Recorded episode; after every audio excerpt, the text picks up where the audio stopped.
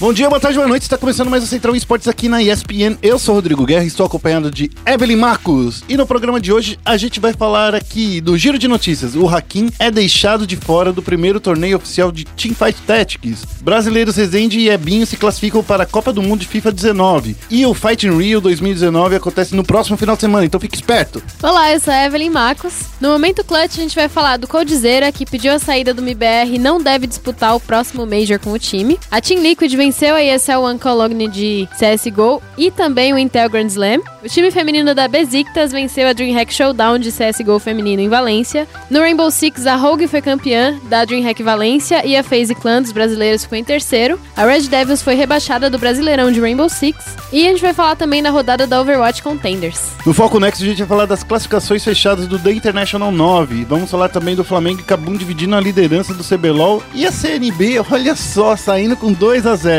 no chat aberto, a gente vai falar com Fábio Santana e Denis Michelazzi, o Trancas e o Fabão, para falar aí de Fighting Rio que vai acontecer já nesse final de semana. Então fique esperto que o programa tá começando agora.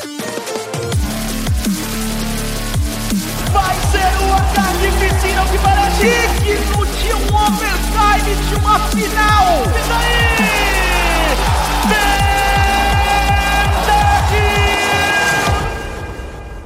Começando aqui o giro de notícias, eu, Rodrigo Guerra, ao lado de Evelyn Marcos. Tudo bom, Evelyn? Tudo bom, e você, Guerra? Tudo ótimo. A gente tá fazendo esse papel aqui de fingir que a gente não se viu até antes da gravação, sabe? Essa coisa assim, para trazer mais o calor público aí, para falar assim, gente, a gente tá se encontrando agora e tal. Mas a gente tá aqui para falar sobre esportes e é isso que acontece no Central Esportes todas as semanas aqui.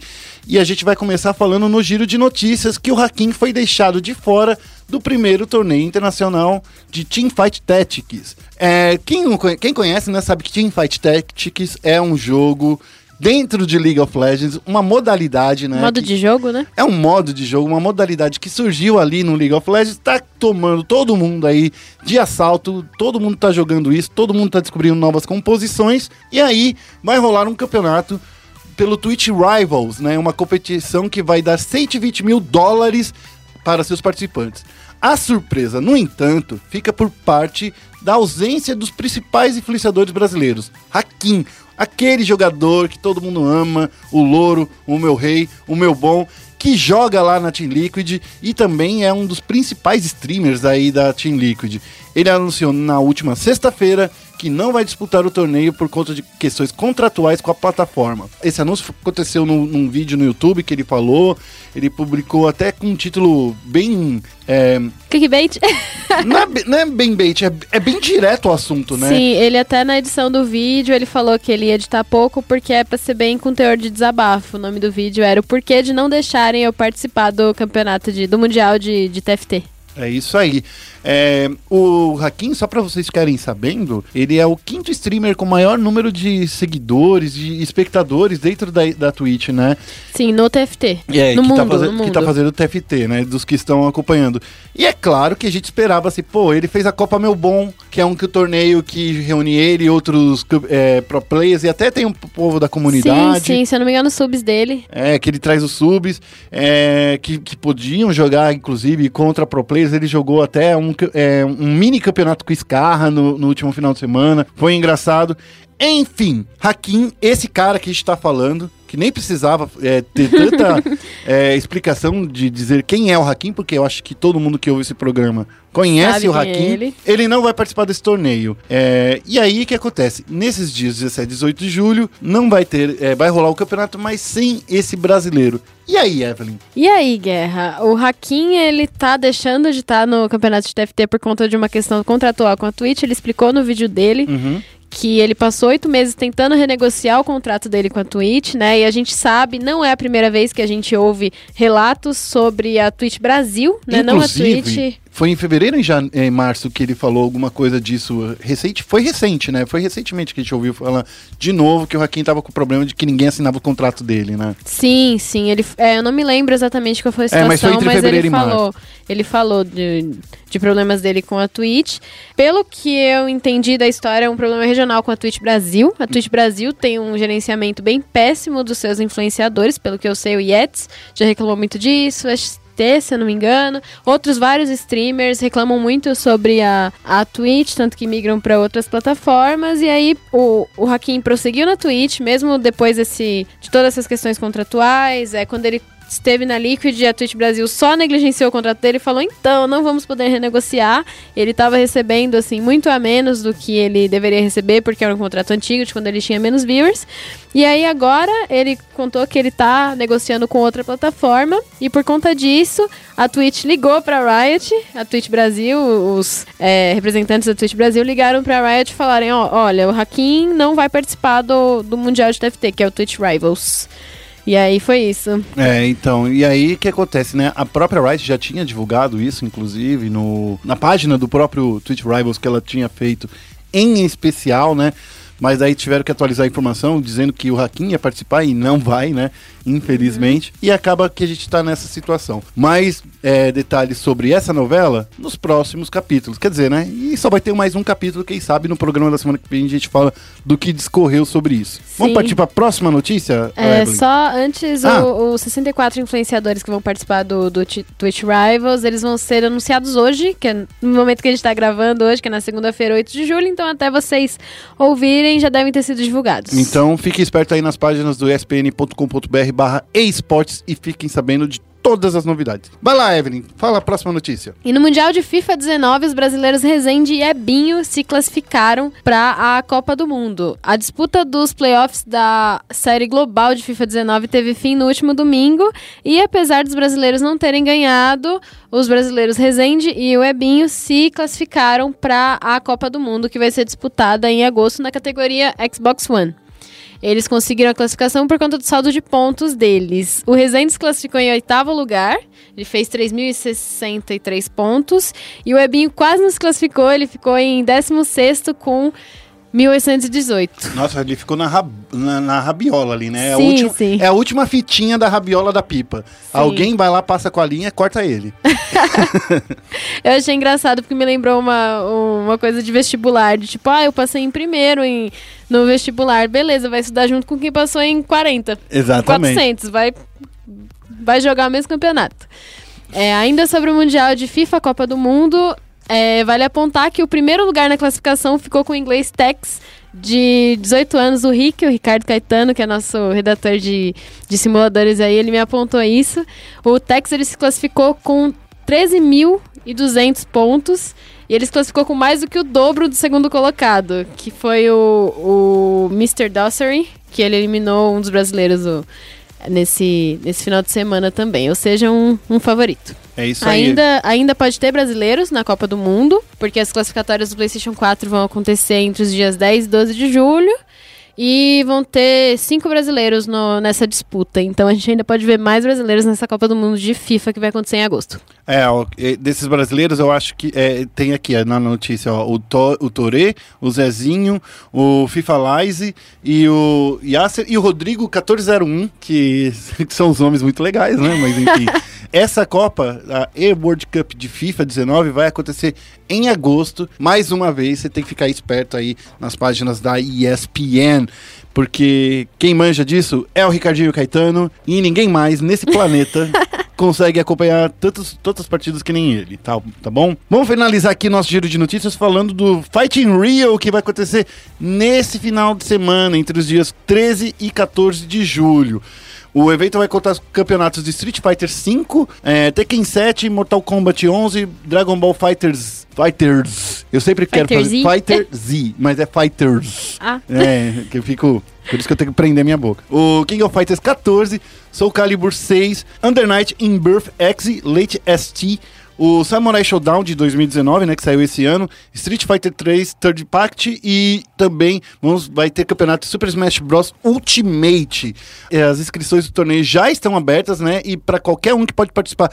Essa é a parte da hora de todo torneio profissional ou amador de jogo de luta. Tá Porque aberto. você você pode ir lá quiser, e jogar com os melhores. E, tipo, não seria muito legal se tivesse um torneio, sei lá, de CS que se jogasse contra o MBR? Você, pessoa física. Ah, eu- Evelyn Matos. Eu ia perder em 5 minutos, mas seria divertido. Mas seria da hora. Você, sei lá, tirar um X1 com, com Fallen. tirar um X1 com um Fer, ou com o code do time que ele esteja, que a gente vai falar disso daqui a pouco. Mas Sim, incrível. Vai ter o, o Encontro das Lendas, inclusive, em agosto, em que a gente vai poder. Alguns fãs vão poder fazer isso. Mas no Fighting Rio você vai poder fazer assim, quando você quiser. Exatamente. Porque os torneios são abertos e tem custo de 30 a 40 reais mais as taxas da plataforma para você se inscrever nesse torneio. Só o do Street Fighter, que é de 60 reais a inscrição, porque ele conta pontos para Capcom Cup, que é o mundial de Street Fighter. E é isso aí. Lembrando que toda essa grana, geralmente, né, é uma parte vai para a organização, mas a outra parte também vai para a premiação final.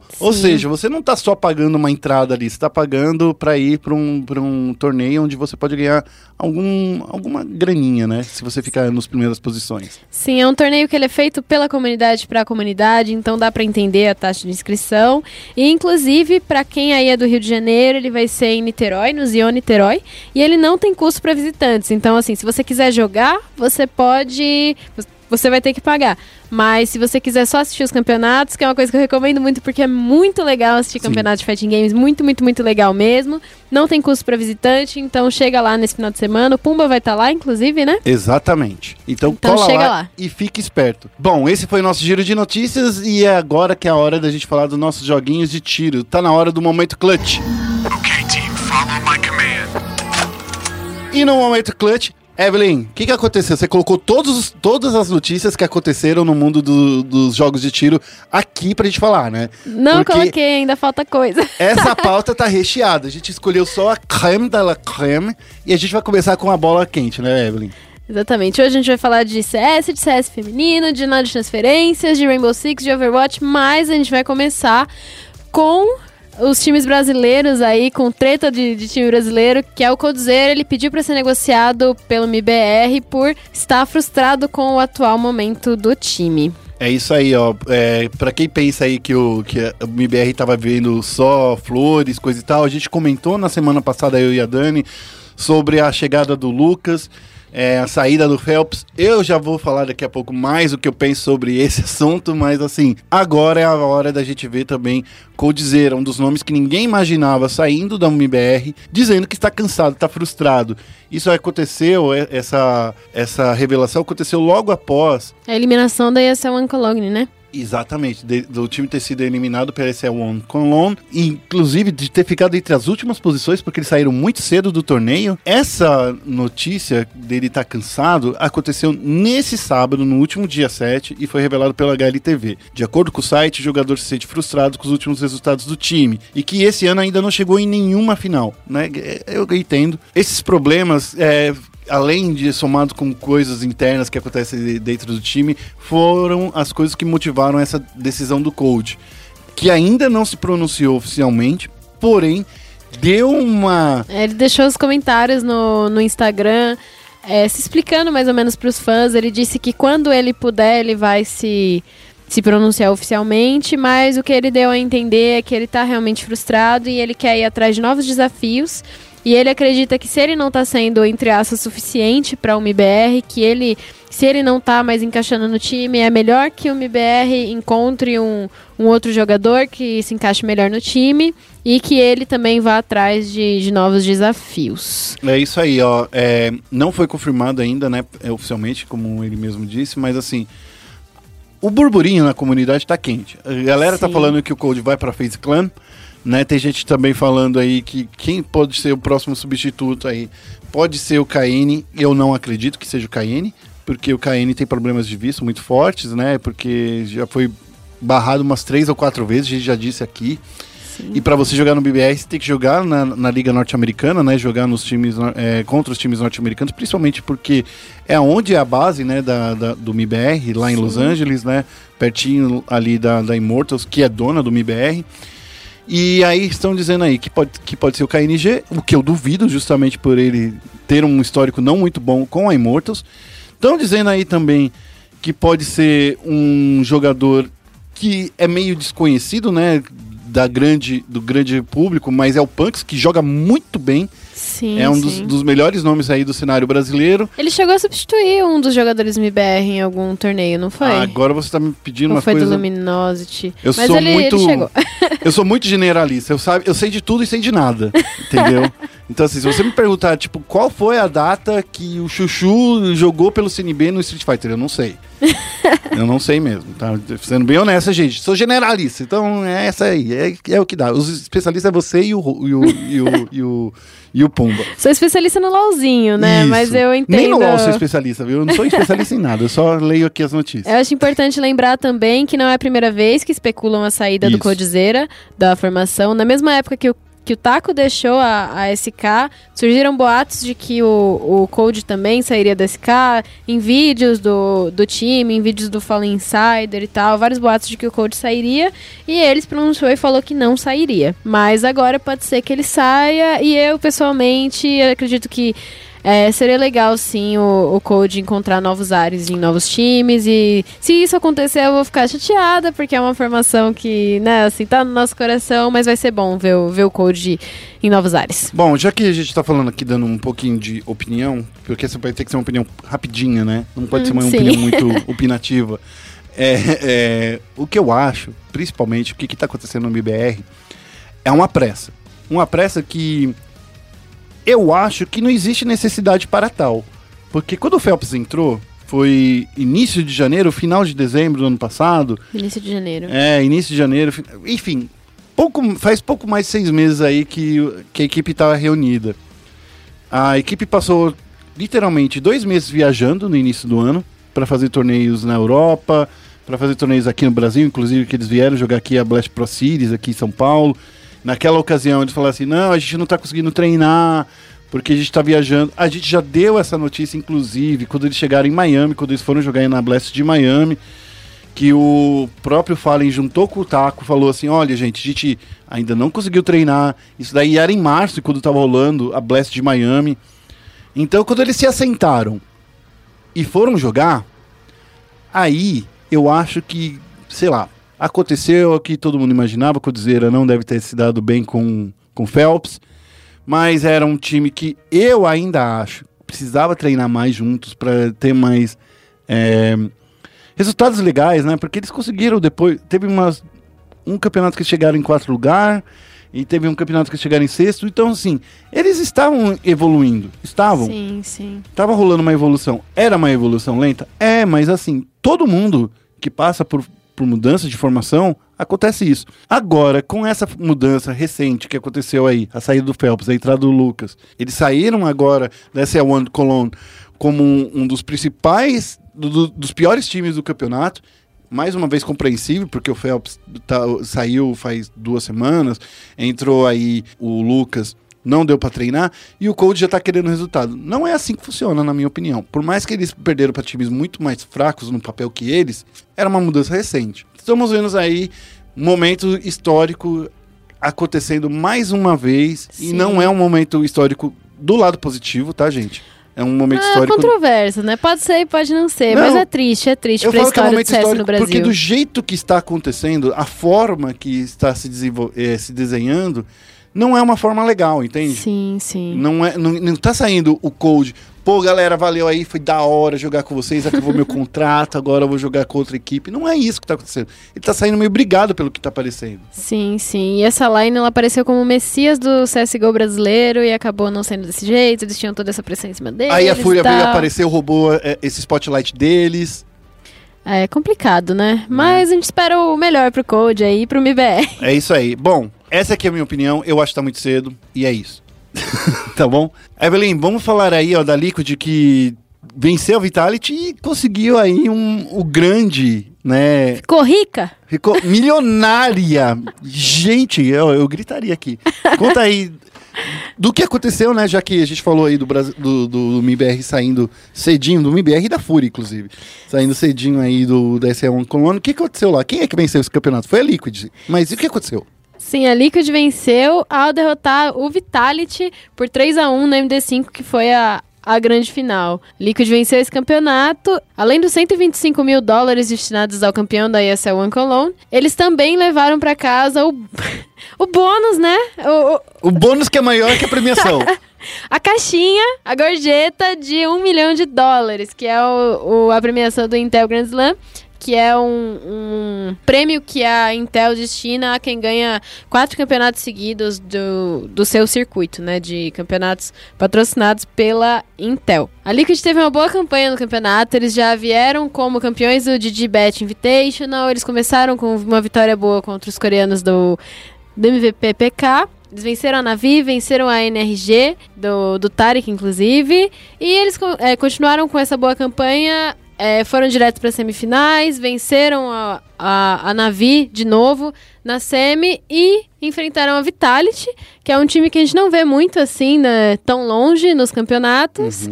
É, e venceram esse time na grande final. A Liquid é, é interessante acrescentar também que é o time do Stewie. Os ex do MIBR também do bem, né? Uhum. As ex do Taco na Liquid estão ganhando tudo. O Stewie, que é ex de todo mundo da, da- do MIBR, também tá nessa line. E o Tarek o também. Tarek também tá indo bem na, na NRG. E é isso aí. É, ó, só pra você- a gente falar um pouco sobre esse torneio, né? a- esse- essa grande final aí que aconteceu é, foi um 3x1 aí pra Liquid, foi um 16x6 na Overpass, 17x19 na Dust 2, mais um overtime aí pra deixar o coração de todo mundo doido, e 16x10 na Inferno e 16x7 na Mirage. Eu acho que a Liquid não é de hoje que vem se mostrando como o melhor time da atualidade, inclusive eu acho que nesse momento eles são melhores que a Astralis, pra ser bem sim, honesto. sim, com certeza. É, eu acho que a Astralis, é, ela dropou um pouco de, de desempenho, principalmente por estar focando tanto em Blast Pro Series, que é- são séries melhor de um. E quando a gente vai para um torneio grande como esse é o One Colon, que é, são, no mínimo, melhor de três, né? Depois da, da fase inicial, né? Porque no início é aquela, aquele modelo suíço, né? Perde um, vai para losers bracket, perde mais uma, cai fora do campeonato. E não é muito legal isso, mas enfim, não é suíço, né? Desculpa, é double elimination, né? Isso, isso. É que o, o suíço é perder três e- ou ganhar três pra ir pra próxima fase. Esse é o modo o suíço. Suíço eu nem tenho direito. É, é, é, o suíço é, é, é o mais. Complicado, Não, não, mas... eu não falo que é o mais complicado. É o mais justo, porque ou você vence é, três, ou você perde três. Então, assim, é muito jogo pra acompanhar, é legal, mas assim, mas são jogos com equipes diferentes, então isso daí no final das contas é o que ajuda. Mas aí no final a gente vê aí que essa grande campanha aí da Liquid só mostra que o, que o Steel e o Ta Tarek continuam no- nos seus pr- principais, né? São principais jogadores do momento. Eu acho que o Steel e, e o Tarek são jogadores que realmente conseguem mostrar que não eram o, eles que estavam segurando o MIBR, mas sim o MIBR que estava segurando o potencial deles, né? Então, Vixe. ah, tem que ser real, meu. opinião forte, opinião Mas forte. tem que ser gostei, real, gostei. tem que ser real, tem que ser real. O, o- não adianta você falar que ah, é barreira de linguagem. A Vitality é toda francesa, é, sabe? E eles têm problema lá de comunicação quando eles trazem jogadores. O, o Tarek também, cara, ele tá jogando na Energy, né, na NRG. É um dos melhores jogadores da atualidade. Acabei aí. de perceber que energia é energy. Você não sabia? Não! Pareceu uma luzinha aqui. Nossa, quebrei a cabeça da Evelyn agora. Então, é, é isso, cara. Eu- vamos, vamos pensar aí do. Ó, não é o MIBR que tá indo mal. Vamos falar também rapidinho aqui, ó, que teve o MIBR, que a gente já falou um pouco na primeira notícia da saída do Coldzera do time, mas a Fúria também foi na segunda rodada da repescagem, e eles perderam pra Navi lá. É, e lá o time, antes de chegar lá nessa repescagem, eles tinham vencido a Renegades e tinham perdido a estreia contra a Energy, que é o time do Tarek. Então é isso, caras. Dá pra ver aí. Fúria tá vindo aí com força, de uma maneira bem, bem forte, mas ainda não o suficiente pra vencer os principais times aí do circuito. Tá muito bem entre os 10 primeiros eh, times aí do Counter-Strike. Tem muito que melhorar ainda e agora espero que eles sigam em frente na próxima, no próximo campeonato. Eu sinto falta das Trales. Devo dizer, eu, também sinto sinto. falta das Trales jogando bem do jeito que tava. E assim, eu gosto desse momento em que a Liquid tá dominando, mas eu sinto bastante falta das Trales mostrando desempenho. E eu quero que esse, que esse time volte a, ao topo É. logo. Não na dominância que eles estavam, porque não tinha jogo, né? Eu acho que até foi frustrante pra Liquid ter sido um time tão bom no ano passado e não ter ganhado nada por conta disso. Mas. Sinto falta deles. Achei importante é, acrescentar isso. É que, é que a Astralis, é assim, não é que ela perdeu o posto por ela não estar jogando bem. Ela perdeu o posto por ela estar jogando só em MD1. Então eu acho que é, é- é essas, essa sensação da gente estar vendo um time que a gente sabe que é um time que tem capacidade, que é um time que tem uma infraestrutura bacana. A gente sabe que esses caras são bons. Eles só estão perdendo porque eles estão literalmente entregando o jogo. É, é- a palavra é essa. Então, Astralis, voltem.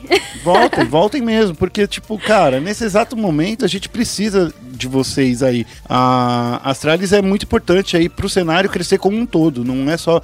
E jogar, por exemplo, jogar esse campeonato aqui, a Astralis ficou em terceiro e quarto lugar, né? no- na- nas, nas posições. Mas a gente vê que eles não estavam mais sendo dominantes como foram. Como foram, principalmente, sei lá. No, no último, no último Major que eles dominaram tudo do início ao fim né? Então, assim, pô, perder aí.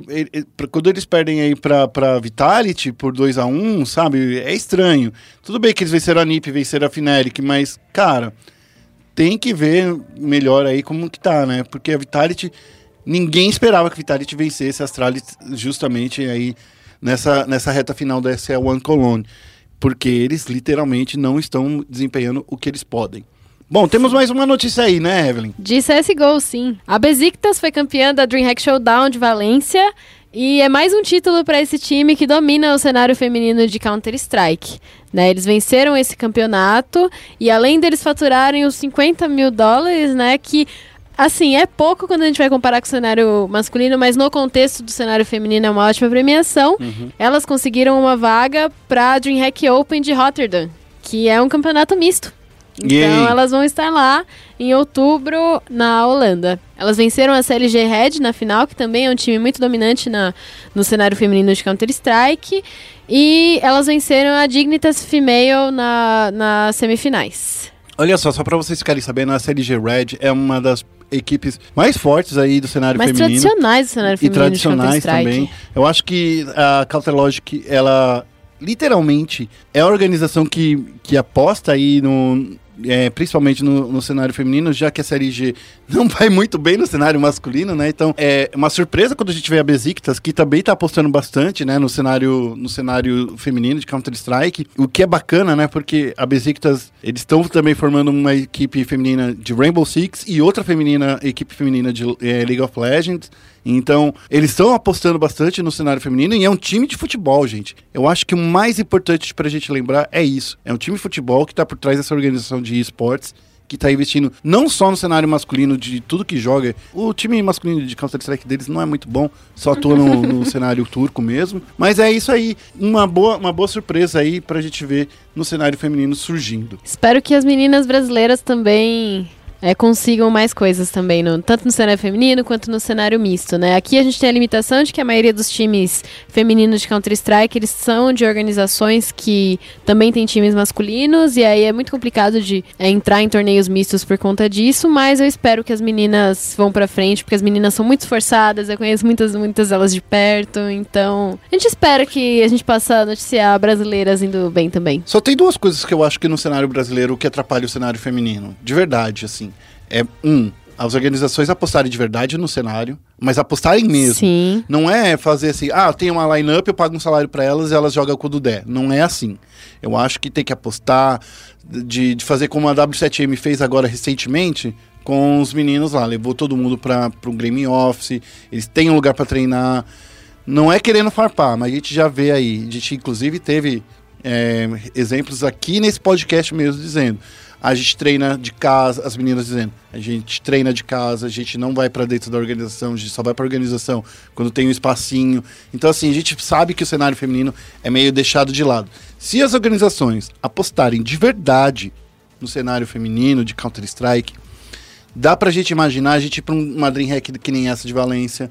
Dá pra gente imaginar é, elas estarem, por exemplo, numa, numa IEM de Katowice ou aquela, Sim. essa de Chicago que vai acontecer daqui nas próximas semanas, que tem competições femininas, que a Intel é, patrocina, ou até, até mesmo uma Star Leather feminina, que tudo bem, o campeonato está online, não tem uma grande final é, é, presencial, Mas, é um campeonato muito importante. mas é um campeonato importante. Então é isso, gente. O que a gente quer é ver os, os torneios femininos e a gente sabe que o cenário brasileiro ele só vai crescer se existir incentivo. A gente não vai descobrir novas mulheres que jogam e que joguem num nível profissional tão bom quanto dos homens, porque se a gente não der essa oportunidade, elas nunca vão sair de dentro de casa.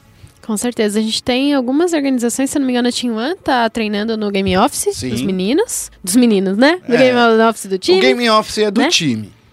É, então eu espero que esses times realmente despontem aí com o incentivo das organizações, porque as meninas despontarem por só elas eu acho complicado, né?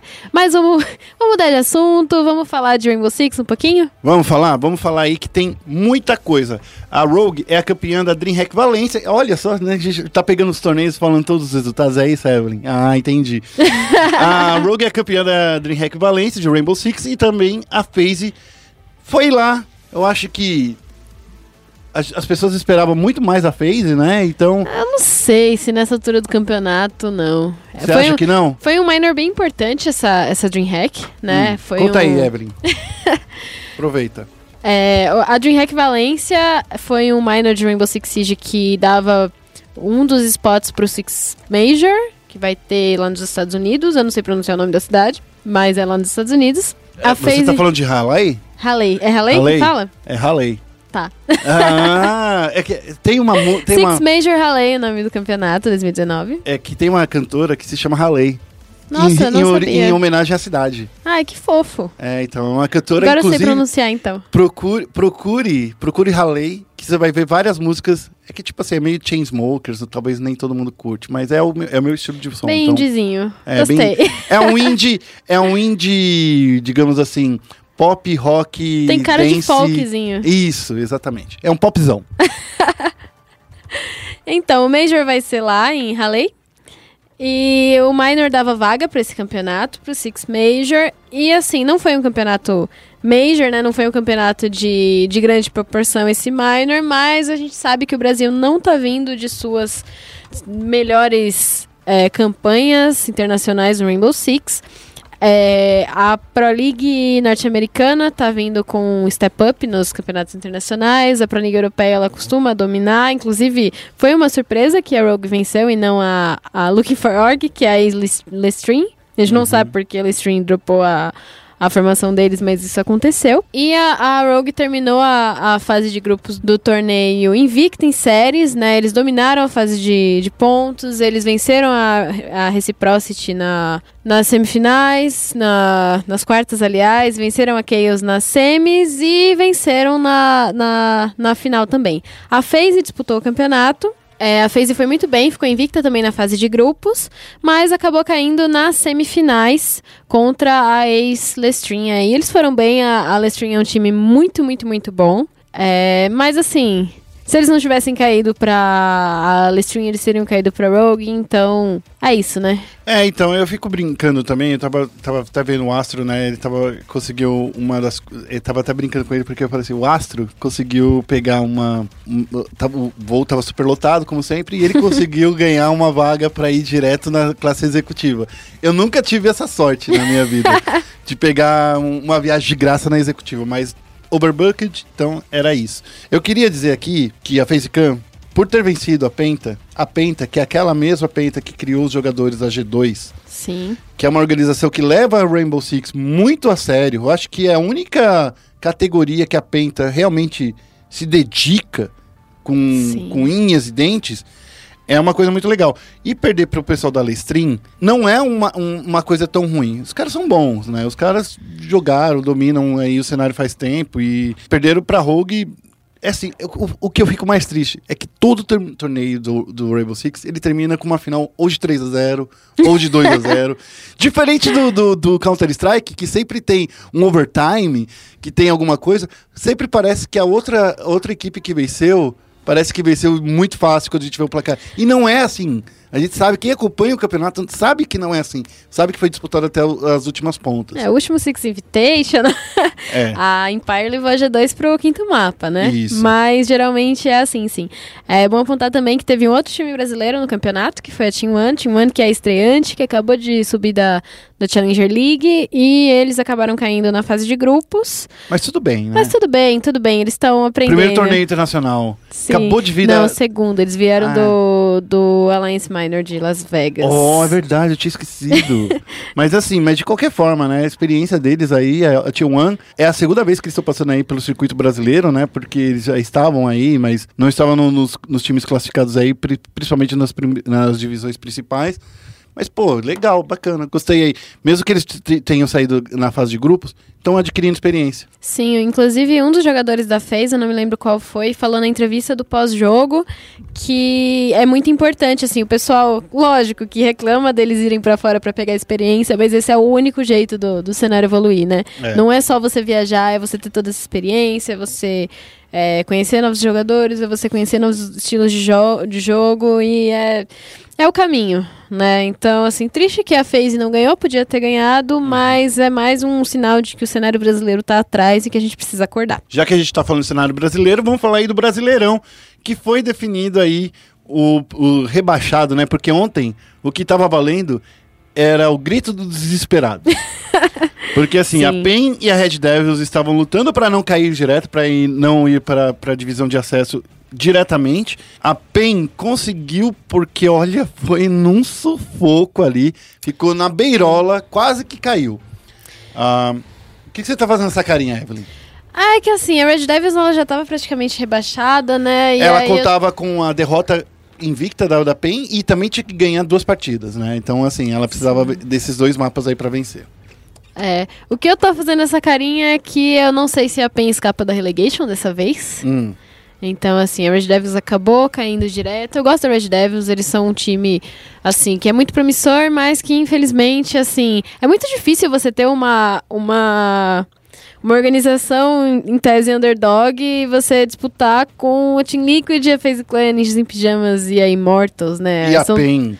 Sim, e, são times- é, a a PEN- NTZ. A PEN não investe tanto no Rainbow Six Siege. Mas tem o né? nome, né, por Sim, trás. Mas eu digo do, do investimento mesmo, né? Assim, o, esses times que vêm de, de organizações estrangeiras, eles têm muita grana para investir, né? Assim, em tese a gente sabe que eles investem. E assim, a, a Red Devils é um time promissor. É, os jogadores são muito esforçados, são muito bons, então é triste que eles tenham sido rebaixados nessa temporada. É, isso aí. Vale lembrar aí que, tipo, é, agora, com esse resultado aí, a Immortals e a NTZ também não escaparam da, da relegation. Eles ainda Sim. têm a, a escavada, né? Eu adoro esse termo, escavado. Tem a escavada, porque pra quem não sabe, ele- é, tanto as, as finais quanto a, a descida pro rebaixamento acontece no formato de escalada. A Black Dragons vai enfrentar Ninjas e Pijamas lá na Game XP e o vencedor desse confronto vai enfrentar a FaZe Clan e o vencedor do confronto vai enfrentar a Team Liquid lá na Game XP pra final do Brasileirão. Depois disso, a gente vai ver a escavada, que é a Immortals enfrentando a INTZ é, para ver quem é que fica ainda disputando contra a PEN Pra ver quem é rebaixado, que quem é rebaixado não, pra ver quem, Quem é disputa. que vai disputar essa série de promoção. Ou seja, a PEN tá com a corda no pescoço, o pessoal pode errar uma vez, né? Enquanto Immortals e NTZ estão mais tranquilas, entre aspas. Eu acho que a Immortals NTZ pode ficar tranquilo, sim. É, mas assim, tem- porque tem que perder três seguidas, né? Pra, E eles pra são times, assim, que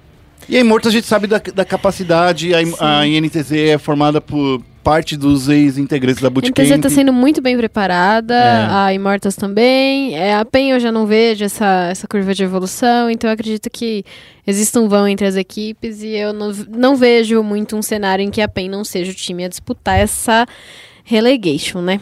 E agora a gente vai falar de Overwatch Contenders. Yay. Yay! Aconteceu na semana passada a terceira rodada do Over- Overwatch Contenders, que é transmitida aqui na ESPN, no ESPN Extra, ao vivo e a cores e com, com um trabalho que eu nunca vi tão legal de fazer na rede social que nem a gente tá fazendo. Porque... Nunca vi na minha vida alguém fazer um men- live tweeting tão legal quanto o nosso. É, exatamente, porque é a Evelyn e a Dani que fazem. Então, ó, se vocês gostam do live tweet, é ela- a Evelyn, a Dani e o Pumba. O Guerra só assiste o campeonato pra comentar depois. É, aqui a gente, é, nessa semana a gente teve a Lowkin enfrentando a Team Scarlet e venceu por 4 a 0 Pingu venceu os Pinguinos. né? A Pingu, os nossos queridos amigos latinos que usam um pinguim, que é a coisa mais fofa do mundo. Eles venceram por 3x1 a X-Ten. A Clarity perdeu para Up por 3 a 1 e a Fury levou o, confronto contra a Outlanders por 4 a 0. Com isso, a gente tem aí a seguinte formação né, na, na classificação final: a Fury em primeiro lugar, a Pinguinos em segundo lugar, a Low Key em terceiro, a X10 em quarto, a Up Game em quinto, a Team Scarlet em sexto e a Team Clarity e a Outlanders nas duas últimas posições, perigando aí caírem aí para próximas chaves de acesso. Então, gente, cuidado, hein? Vocês não podem ficar aí desse jeito, não. A Outlanders e a Team Clarity são as únicas que não têm nenhuma vi é, vitória até o momento. Só tem, acho que, é, vitórias por, em mapas, nem são vitórias é, é de rounds decisivos, né? Então fique espertos, Sim. gente. A Fury tá, e a Pinguinos estão em primeiro lugar isolados ali, cada um com três vitórias cada. E eles estão metendo 4x0 nos adversários, É. a Fury e a Penguins. Eles estão realmente dominando no campeonato. Exatamente. E no saldo de mapas, a Outlanders está com menos 10 mapas. Então fiquem espertos, gente. Não deixa acontecer isso, porque depois, ó, o campeonato é longo, a gente sabe disso. Mas na hora que você conta esses mapas que vocês perderam, vocês ficam aí nessa parte do baixo desconfortável. Bom, esse foi o nosso momento clutch. E agora Quase infinito o momento clutch. Tem que cortar, cortar sempre. Não tá? dava, nessa edição não dava. É a Evelyn que fez o roteiro dessa semana. A gente ama ela por causa disso. Agora a gente vai focar o Nexus. Bem-vindo a Summer's Rift. E no Foco Nexus a gente vai falar de Dotinha. As classificatórias fechadas para o The International 9 foram iniciadas nesse último final de semana. A batalha pela única vaga da América do Sul no The International 9 de Dota 2, que é agora está competindo com a Copa do Mundo de Fortnite pelo título de maior campeonato de esportes do mundo. E tá né? chegando perto, porque o, a Copa do Mundo Fortnite é 30 milhões, né? 33 30 milhões de premiação de dólares e o The International 9 já tá com 26 milhões.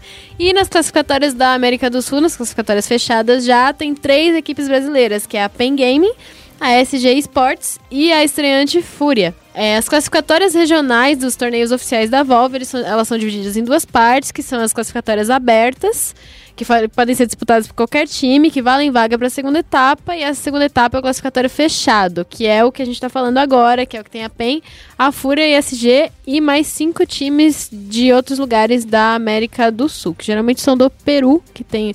Peru também tem um cenário forte de Dota 2. É, nas classificatórias norte-americanas, a gente também tem três brasileiros da formação que se é, dissipou, né? Dois, na realidade, da formação Spain, que se dissipou, que são o Tavo, que tá na Complexity, o Mendy, que tá na Beast Coast, e o GRD, que tá. Você conhece esse time? Coca Coca-Burra. Burra. Eles.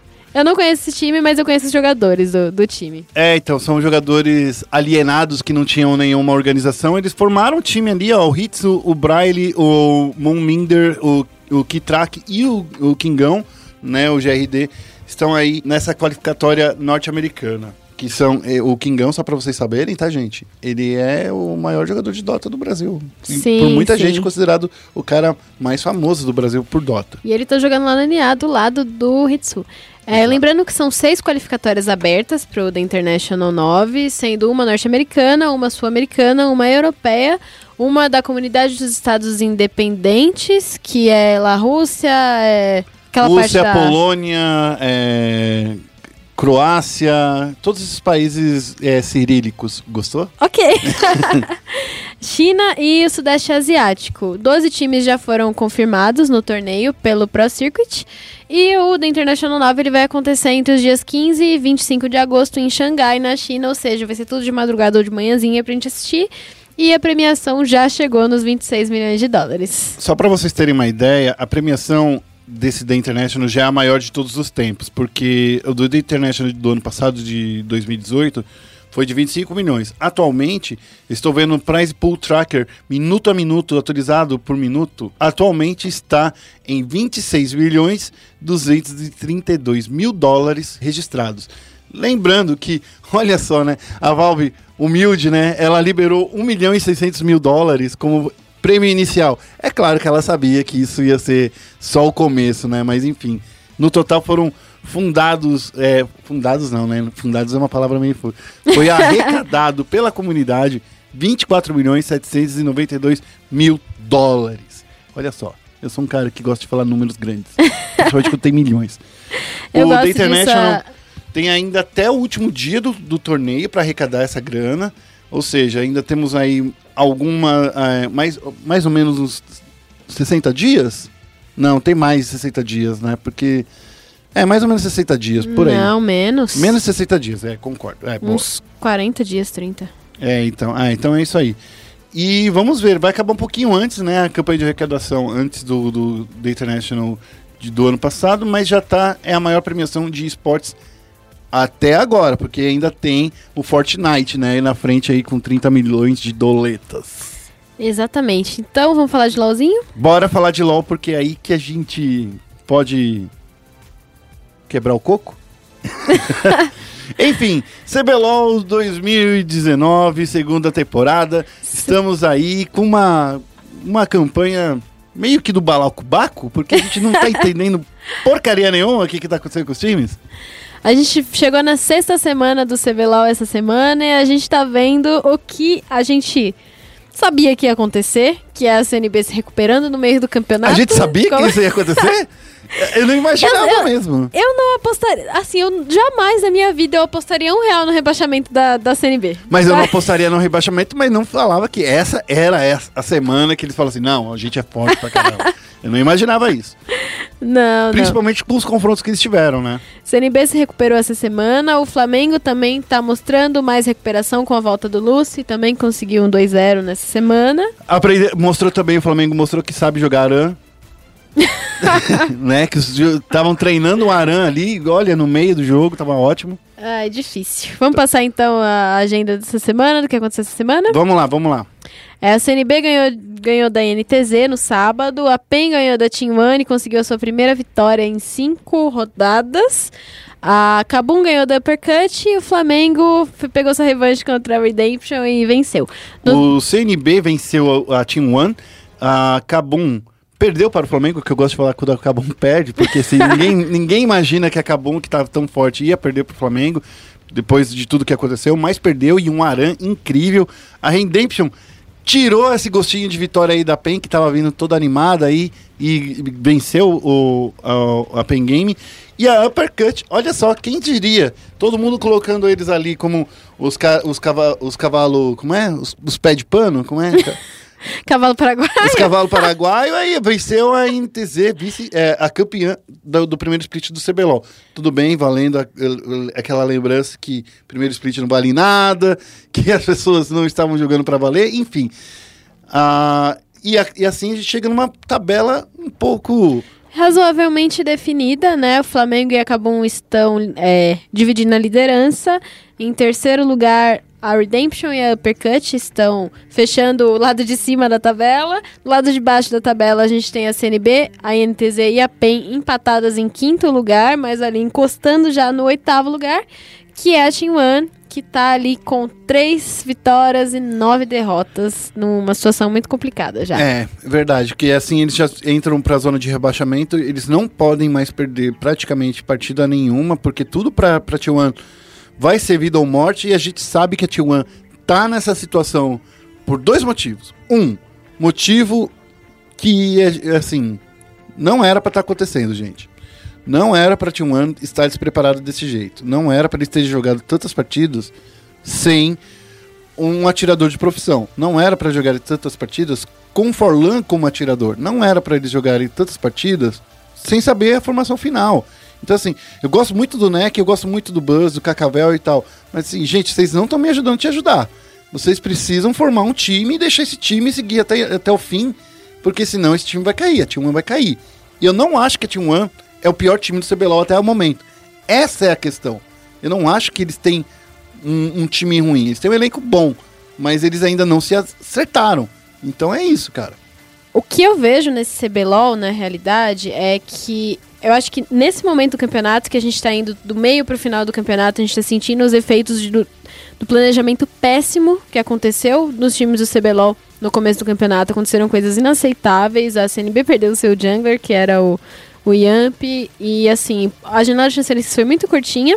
E eles acabaram, assim, trazendo jogadores que é, eram inexperientes e treinando os jogadores ao longo do campeonato, eu acho que isso é inaceitável, isso não acontece em regiões major. A T1 aconteceu parecido, eles sabiam que o atirador deles estava lesionado e eles não trouxeram um substituto a tempo. A Pen Gaming é, surgiram aqueles boatos de que o Joko sairia da PEN, né? De que o Joko estava em renegociação e eles chegaram na, na primeira rodada sem o seu head coach e isso é inaceitável, isso é inaceitável, isso fala muito sobre o CBLOL em si e não, não pode estar acontecendo. O que a gente está vendo agora é só resultado disso. E assim, funciona aqui no Brasil, funciona com certeza. Mas funciona porque o Brasil, ele literalmente não tem outro campeonato de League of Legends. Sim. O campeonato que tem é o circuito desafiante, né? Então, assim, não é pra acontecer isso. Funciona no. Brasil, mas não funciona lá fora, assim. A gente vê os resultados disso. E assim, não, não, não pode estar acontecendo isso. Eu também, assim. Pode ser que eu tome um certo backlash por conta disso, mas eu tô vendo os times do CBLOL muito otimistas. É, É, assim, a gente vê times de meio pra fim de tabela falando a gente tá bem, a gente tá se recuperando, sendo que não. É, não dá pra continuar desse jeito. não é só o, o meio de tabela, a gente, como eu acho que já disse algumas vezes aqui, o maior problema do CBLOL é que ele tem oito times. E por ter oito times, não existe um meio de tabela. Ou você tá nos playoffs, ou você tá na relegation, praticamente. Né? O Diogo falou disso na, na coletiva esse, esse final de semana, que foi que só existem dois lados da tabela, que é a zona do, dos playoffs e a zona de rebaixamento. E a Exato. PEN, portanto, tá na zona de rebaixamento, Sim. sim. Mas assim, uma escorregada da Redemption e da Uppercut, eles também podem estar na zona de rebaixamento, né? Não só da Redemption, né? a INTZ que tá com o mesmo número de vitórias, ó, CNB, INTZ e PEN, esses três times, eles estão numa zona de rebaixamento. Estão. Porque assim, se perder duas ou três ou quatro partidas, sei lá, eles ficam nesse- nessa posição que a PEN tá agora. A PEN só tá nessa posição, pra vocês ficarem sabendo, né, na zona de rebaixamento, porque eles têm o, o, o tempo de jogo ainda é um fator de desempate no sentido de tabela. Mas tá todo mundo empatado. CNB, INTZ e PEN, eles estão com cinco vitórias e sete derrotas. É assim, mostra que o campeonato tá disputado? É, mostra que o campeonato tá disputado. Mas também mostra que o campeonato tá totalmente despreparado. Três Nivelado times pra baixo. Esse que é, É. o- a verdade sobre o CBLOL, infelizmente. Eu- o que eu até comentei no meu Twitter esse final de semana que eu fico triste porque eu amo muito o CBLOL. É, mas assim, isso se tra- é, transfere inclusive pra audiência. Quando eu vi nesse final de semana que o CBLOL estava sendo assistida por 30 mil pessoas, não era só porque era feriado prolongado em São Paulo, mas é porque, tipo assim, você vai ver sabendo que, tipo, Flamengo e Cabum, que é principal torcida do é, é a principal partida do final de semana, porque são os líderes, e você quer ver a PEN ou INTZ porque é seu time de coração. Mas você não tá vendo o campeonato hoje em dia porque você, poxa, tá todo mundo jogando bem, ou porque, pô, tá saindo ali, ó. Não, é aquele tá- campeonato gostoso de assistir. não, porque a gente vê os erros grotescos acontecendo em todas as partidas, gente. Isso que tá muito chato. Não pode acontecer mais. A gente teve Flamengo e Cabum nesse final de semana. Que foi um assim, aran, gente. Foi um aran, literalmente. Eu ia ser mais bondosa e ia falar que Não. não foi bonito de ver, mas pode falar, Guerra. Foi um aran. 51 abates, uma partida profissional, de nível profissional. É sério, eu tenho partidas de aran que eu jogo que acaba com 10, 10 mortes, 10 abates. LOL é legal quando tem muito abate, é muito bacana, pô, tem jogada, tem flash. O Tino fez jogadas incríveis esse final de semana. O Goku jogou incrivelmente, sabe? Eu ainda acho que o Goku e o Robô são os melhores jogadores dessa fase do CBLOL. e Mas, o ca- Dinquedão, Baby Faker, Baby o Caps. Baby Faker também, né? O Dinquedo, mas assim, isso que aconteceu nesse final de semana mostra que a gente não sabe jogar estratégia, estrategicamente, a gente só sabe jogar na porrada. E porrada a gente sabe que não funciona no League of Legends. A gente sabe disso. Exatamente, porrada faz parte do, do estilo de jogo brasileiro, mas a gente tem que mudar isso ou deixar isso mais assertivo e é, só fechando as opiniões sobre essa rodada do CBLOL. Eu acho que o jogo mais expressivo desse final de semana foi sim Flamengo e Cabum, Sim. mas eu ainda é, fiquei meio desesperada de não ver tanta proatividade por parte dos dois times. Houve proatividade, se a gente for comparar com todos os outros Ah, confrontos você- do final de semana. Se você for falar aí de que, ah, rolou treta, rolou. Isso é proatividade. Não, não, não necessariamente. É que a né? Galera falando pensa- de proatividade. É. É que a galera pensa que treta é proatividade, mas não é, gente. Não, Proatividade, proatividade, por exemplo, você é controlar. atrás de, de controle de objetivos, de controle de mapa, de é, ir atrás de oportunidades que você não e não apenas reagir aos erros do seu adversário, que isso é o estilo de jogo brasileiro, né? E é por isso que eu falo assim, sabe o que eu quero ver? Por exemplo, eu quero ver a Red Kennedy jogar no CBLOL no ano que vem, sei lá, Red Kennedy, ou a Vivo Cage, ou até mesmo a Pro Game. Porque assim, era o que eu dizia da PEN, do, do circuito desafiante desse primeiro split. Poxa, eu quero ver a PEN jogando como ela joga agora no CBLOL. Daí chega no CBLOL, quase manda o técnico embora, pelo que a galera falou aí, né? E tá meio claro isso, né? Porque mostra que o time voltou o ego totalmente, né, da galera, porque eles acham que não estão jogando bem, que eles estão jogando bem, ao contrário, né? Ah, não, a gente se recuperou, a gente foi lá, tá bem. Mas não tá jogando bem, ninguém tá jogando bem nesse CBLOL. Talvez a, a Kabum esteja jogando bem, eu acho que tirando essa demonstração aí que rolou, e o Flamengo, né, quando joga com, com o Lucy. Mas, cara, sei lá, eu tô muito decepcionado com esse CBLOL, eu tô com muito medo de, de, de ver nosso cenário literalmente ficar abaixo do português e do espanhol em nível de competição, porque, cara, até lá as competições são mais gostosas de assistir e aqui tá ficando só chato. A gente virou o Neto falando do Corinthians. É verdade, cara. É, ver- é verdade. O CBLOL inteiro tá chato. É. Você não conta mais os- o, o final de semana pra chegar pra assistir CBLOL. Você, você, ah, vai ter CBLOL. Depois, se você tiver tempo, você assiste. Senão você joga o seu Aran lá, você joga o seu Summer's Rift, você joga até seu TFT, dá pra jogar. E você não precisa mais prestar atenção no CBLOL, porque você sabe que, tipo, vai ter dois times na ponta e dois times no fundo da tabela. O meio de tabela fica esse, essa zona, literalmente, né? E é isso, cara. Não dá mais pra jogar. Não dá pra se contentar com esse nível de CBLOL. Não dá. Gente, melhorem. Ai, já que são. Já que a gente tá falando de já nível opinou bom, bastante, vamos falar de nível bom? Vamos falar de circuito desafiante. Vamos Que- falar do circuito desafiante. A gente vai dar uma pincelada sobre o circuito desafiante, né? A Red Kennedy e a Vivo Cage, eles continuam na liderança do desafiante, é, dominando o circu- o circuito desafiante de certa forma.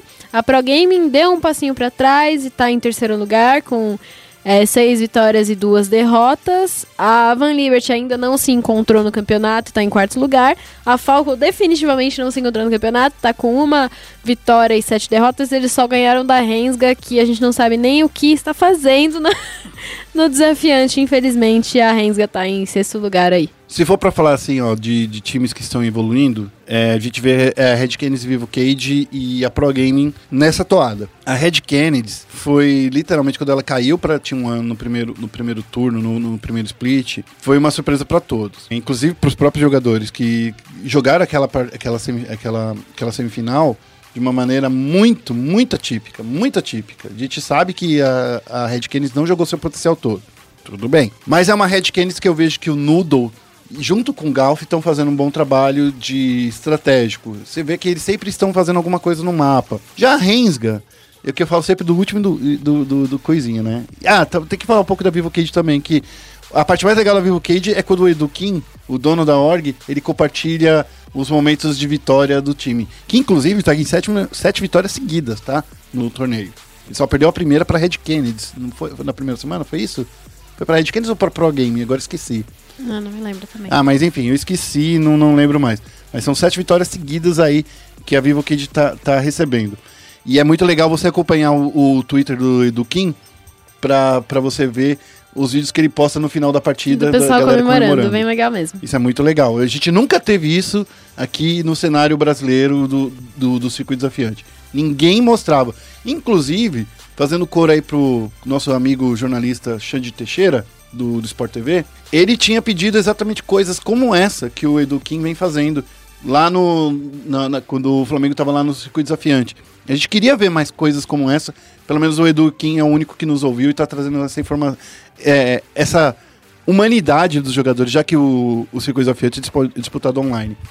E a Rensga, a gente tem que. Eu lembro assim, pô, bacana, time de Goiás, tudo, tudo incentiva- sendo incentivado lá para jogar de longeão, para jogar um torneio eh, profissional. Porém, a gente vê que depois de. eh, depois de quatro semanas aí de, de circuito desafiante, a gente sabe que é agora, que é justamente essa distância um pouco que atrapalha, né? Porque contar com, eh, com jogadores locais, com jogadores que não têm tanta experiência aí do, do circuito desafiante, tá se mostrando agora. Falcão mesmo que, sei lá, é a Falcão que mais me decepciona aqui. Sim. Quando eu olho pra Falcão, que tem tanto investimento, um técnico muito bom, uma, uma equipe muito boa. Quer dizer, agora a gente não fala que é muito bom, né? Porque olha a posição que eles estão aí na tabela, né? Em tese, né? Em nome é muito bom. Era pra estar junto com, com Red, Cade e Pro Game, né? Mas co- a- o circuito desafiante corre o outro, o mesmo mal do, do CBLOL. Não tem meio de tabela, só tem topo e fim. Sim. Então é. esse o maior problema, gente. Então, sei lá. Será que eu tô cobrando demais ter mais times? Será que tem times o suficiente pra encher essas duas lacunas? Porque assim, de verdade, se for pra ter meio de tabela com Falcão e Rensga, sabe, no, no, no, no CBLOL, é melhor não ter também, né? Time que não oferece resistência, né? É melhor não ter. A T1 tá perdendo ali, mas tá tirando caldo, leite de pedra quando ganha.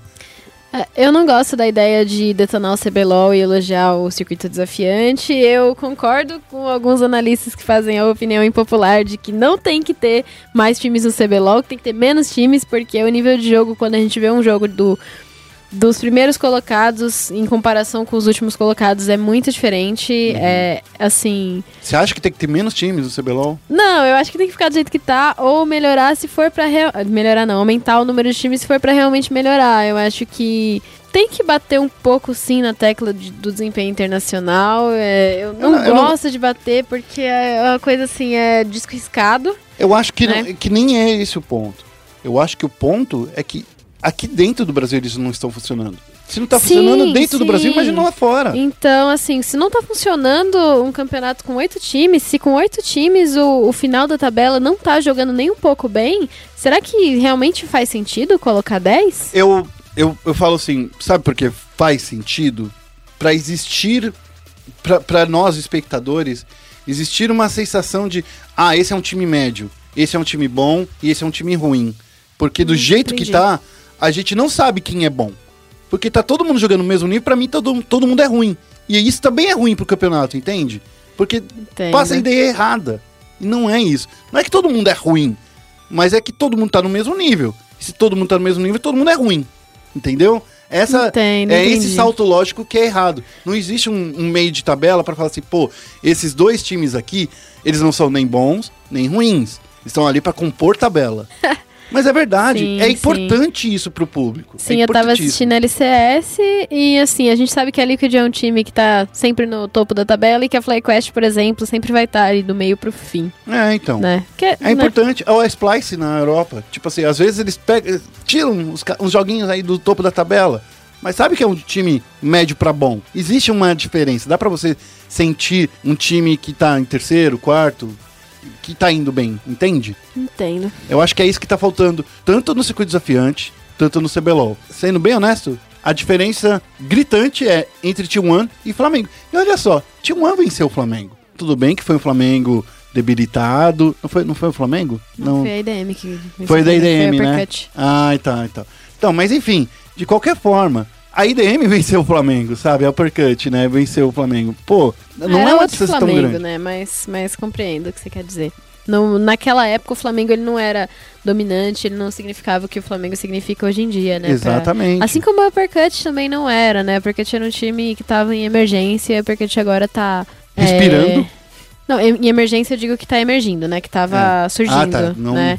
É, não e estava agora, desesperado. agora a Uppercut é um time mais consolidado, né? Mas, mas é isso, né? É isso, né? A gente cobi- eh, já falou bastante aqui de LOL. O CBLOL. Enfim, a gente já falou aqui, eu já liberei todos os bichos, já joguei tudo fora, já tirei. Meu coração já tá mais leve, já falei o que eu queria. Porém, pra falar sobre CBLOL, a Evelyn estava lá ontem, né, Evelyn? Eu estava assim, eu peguei bastante entrevistas lá no CBLOL. É, só pra chamar vocês, pra vocês ficarem ligados lá no spn.com.br barra esportes, que tem bastante entrevistas com o pessoal do CBLOL. Tem entrevista com a CNB falando do, do 2-0 essa semana. Tem entrevista com o Mental, que é o novo coreano da, da CNB, inclusive, que ele deu umas palavrinhas pra gente. Tem entrevista com o BRTT falando sobre o momento do Flamengo. Entrevista com o Celso falando sobre a Kabum. Tem também algumas palavras da, da comissão técnica da PEN sobre o momento que eles estão vivendo. E é isso, assim. Fiquem ligados porque tem um conteúdo bem legal sobre o CBLOL lá no SPN Esports. Agora que a gente já falou, que já lavou a alma, vamos pro chat aberto, vamos falar um pouquinho de coisas ale- alegres e divertidas, vamos falar dos fighting games com o Fábio Santana e com o Trancas aqui no chat aberto. Estamos aqui começando o chat aberto. Eu, Rodrigo Guerra, estou aqui ao lado do Fabão, Fábio Santana. E aí, Fabão? Fala, Guerrinha. Tudo bom? E também do Denis Michelassi. E aí, Denis? E aí, Guerrinha, como é que tá? Mas você é o Trancas, você não é o Denis. É, sim, mais conhecido como Trancas. É isso aí. Gente, é, a gente tá aqui nesse bate-papo alegre, animado. A gente já tava conversando antes sobre cenários de, do fighting game no mundo. Fabão, eu te conheço há quantos anos? Nossa, Guerra, agora você me pegou, hein? Faz. Uns 22, bota 23 bota anos. 20 anos nisso aí. É, eu te conheci quando eu tinha 15, então, nas minhas contas, faz 20 É melhor não fazer conta. Ah, é melhor. Não, tudo bem, todo mundo já sabe que eu sou velho. O Denis eu te conheço de um pouco mais próximo, né? Foi, acho que foi 2006, quando a gente começou a falar sobre Isso. que eu, te conheci, né? É, foi por ali, na época do, talvez do Portal Versus, né? do- Isso. Das origens da comunidade. Caramba, olha só. eu tô aqui com amigos, mas a- mais do que amigos, friends. a gente tá aqui pra gente falar sobre. é, principalmente aqui sobre a comunidade de jogos de luta que tá acontecendo no Brasil. Eu acho que são. Que é uma comunidade que todo mundo precisa dar mais atenção, inclusive nós, a ESPN. Com certeza. Porque é uma comunidade que literalmente não tem muito apoio de patrocinadores, de grandes empresas por trás. Empresas como a Capcom estão aqui, mas ainda assim é uma comunidade que a gente sabe que está se desenvolvendo e evoluindo, né? E eu queria começar abrindo esse podcast com vocês, começando a perguntar como vocês encaram como está hoje em dia a comunidade de fighting games no Brasil. Bom, é, o cenário em termos de nível dos jogadores certamente é forte é, e muito capaz de concorrer com o resto do planeta, com os japoneses, os americanos, todos os campeões aí da- das diversas regiões que já apareceram né, nos torneios. E mas existe essa questão que você mencionou. A comunidade ela não tem conseguido chamar tanto a atenção desses grandes patrocinadores muitas vezes. É, então é, é um pessoal muito assim de raiz, né? E eu acho que um pouco vem também da cultura do fliperama, né? Sim. Vem bastante da cultura do fliperama, que ela ainda tá super enraizada, tanto que os maiores jogadores gostam de usar arcade sticks ainda. Então, não sei, talvez esse estigma é, acabe contribuindo negativamente um pouco né, nessa questão, mas é, qu- quando você compara em nível de paixão ou engajamento, a jogos de luta é, é equiparável, se não até um pouco mais intensa do que outras comunidades. Sim, sem eu sombra de dúvida. Sim, e acho que tem esse lance de, de raiz ajuda também a tornar essa cena muito única, né? É, eu acho que a gente vê muita diversidade, por exemplo, talvez mais diversidade é, do que em outras cenas competitivas de outras modalidades. Justamente porque é, é, é uma cena que saiu, que saiu lá do- dos arcades, dos fliperamas. Aqui no Brasil era muito de boteco, né? Que, que tinha. o Guerra, vamos falar o Guerra eu sei que isso. frequentou bastante, eu também. Ah, quem- que- acho que Quem todos nós nunca, aqui, né? né? É. Com certeza. É, então é uma cena que não tinha muita é, barreira de entrada, né? Pra você começar a jogar. Era só ir no, no flipper e comprar lá a ficha a 50 centavos e às vezes nem isso, né? Que tinha isso? muita Você tá- gente que ia Você tá falando da Sports. Arcade aqui, né? pra quem não sabe, Sports Arcade era um grande fliperama que teve. eu Acho que no Brasil, né? Inteiro. Não Sim. inteiro, mas pelo menos Não, aqui no Sul e Sudeste, Paulo, né? São Paulo só, eu acho que era. É, tinha duas unidades ali na Paulista, tinha uma no centro, né, Trancas? Tinha, ali na, É, na da rua do. Tesouro. É. Ó, e... Eu jogava muito naquele. O Red Earth. É, mas já era um, um, conceito muito mais é, sofisticado, né? Aqui no Brasil assim. era muito mais de bar, né? Fliperama. Sim, o É, sim. flipper da época mesmo era muito mais em, em, em boteco. Até tinha um estigma negativo na época, tal, que era local perigoso.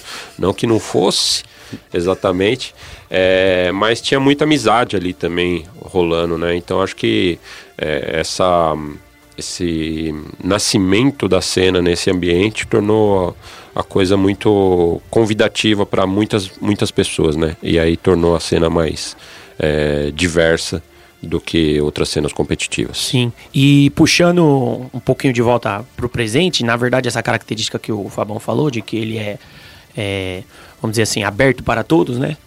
Os campeonatos, ainda hoje, a maioria, né? De, na cena dos jogos de luta, seja qual for o jogo de luta preferido, é aberto para todos. Tem lá os caras patrocinados, mas o cara que quer se provar, que veio o underdog, né, o famoso, é, pode ir lá se inscrever como qualquer um. Você tem o seu controlinho, já jogou Street ou qualquer outro fighting game que seja, quer participar? Você pode. Isso é muito único também, né? É, é uma coisa muito especial. Então, é, para concluir a pergunta inicial que o Guerra fez, eu acho que realmente falta só as grandes empresas e o- os investidores aí que querem se conectar com, com essa comunidade, olhar com um pouco mais de carinho. Eu acho que está faltando um pouco. Deve estar havendo algum ruído nesse, nessa, nessa questão das empresas não estarem enxergando o potencial. Porque realmente os jogos de luta são é uma coisa muito fácil, degustável e palatável também pra audiência, porque a gente Sim. sabe que hoje um jogo pra dar certo como esporte, ele tem que não só agradar os caras que estão jogando, né, os profissionais que estão envolvidos, mas também quem tá assistindo. Tem que ser entretenimento. Sim, e jogo de luta, cara, é tão fácil de entender, né? Nada é mais fácil de ter. Eu sempre uso esse exemplo aqui, que nada é mais fácil de entender do que um jogo de luta ou, no, no mínimo, um jogo do FIFA. Né? Os campeonatos de FIFA Sim. fazem sucesso porque são fáceis de entender, porque já é muito próximo do futebol. Da E- cultura brasileira. É, do... É. familiaridade Sim, e tal. sim. E jogo de luta é, é- não é que nem, por exemplo, StarCraft, que você tem que destruir a base inteira do adversário, ou como no Counter-Strike, que você tem que chegar a certo ponto do mapa. É só espancar o outro cara até ele cair no chão. Exatamente, basicamente. exatamente. Né? E da- a gente fala assim brincando, mas assim, ah, tem uma barrinha lá, quando a barrinha acaba, acabou a luta, acabou o round. Isso. É muito próximo ao boxe, é muito próximo Uhum. ao MMA. O cara foi nocauteado e pronto. Você entendeu, o cara não consegue mais lutar. Isso é fácil pra todo mundo entender.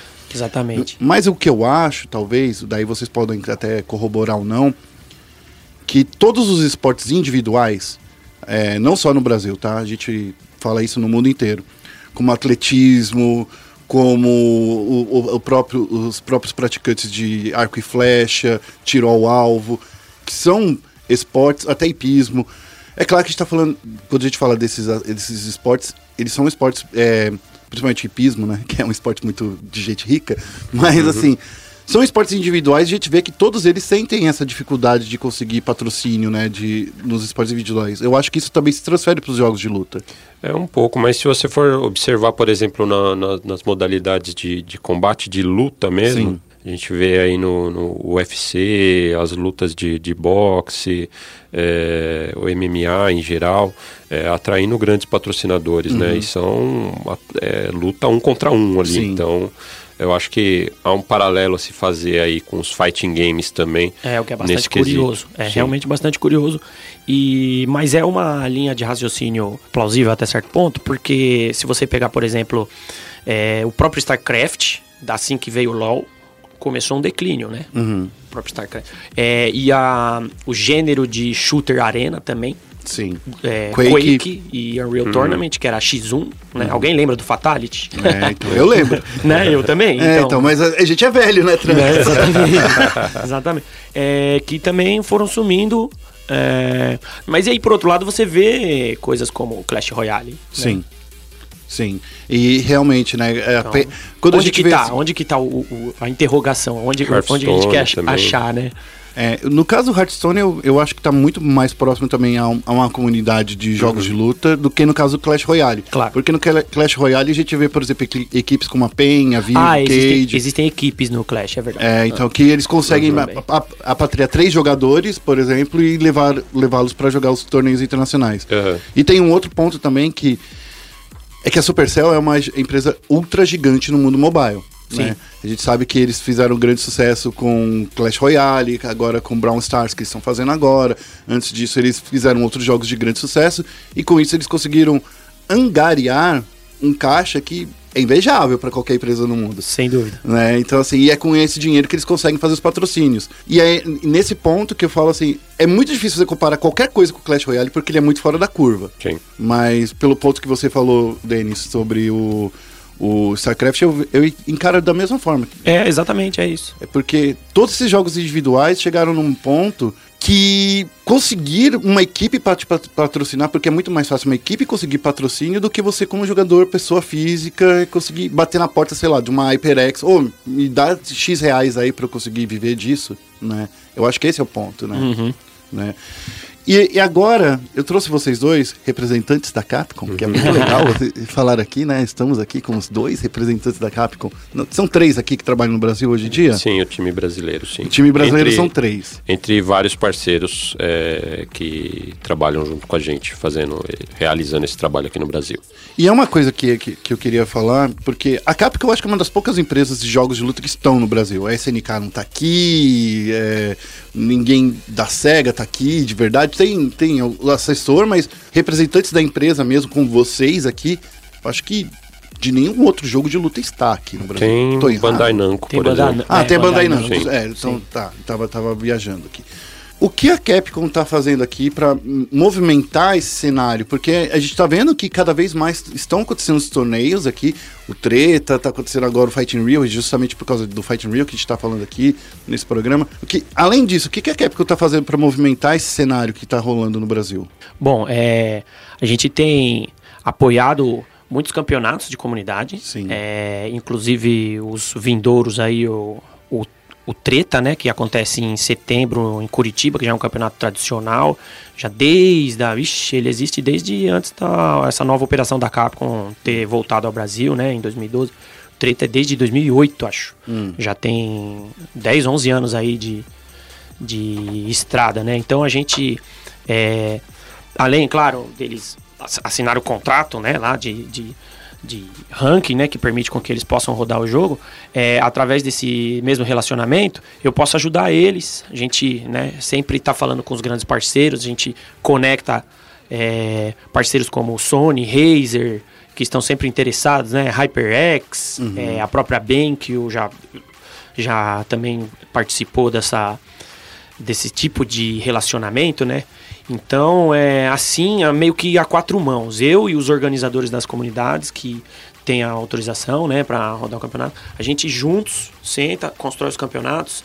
E aí, em paralelo, existe, é, dentre as frentes que a Capcom atua no Brasil, existe a frente de licenciamento, com a qual a gente trabalha com os nossos parceiros e, e juntos a gente procura é, encontrar potenciais patrocinadores, né? Para torneios e ou pessoas que estejam interessados em Street Fighter até como produto midiático, né? Entendi. Criar o campeonato. da- Então essas são as duas frentes e claro, sem, sem tirar também, né?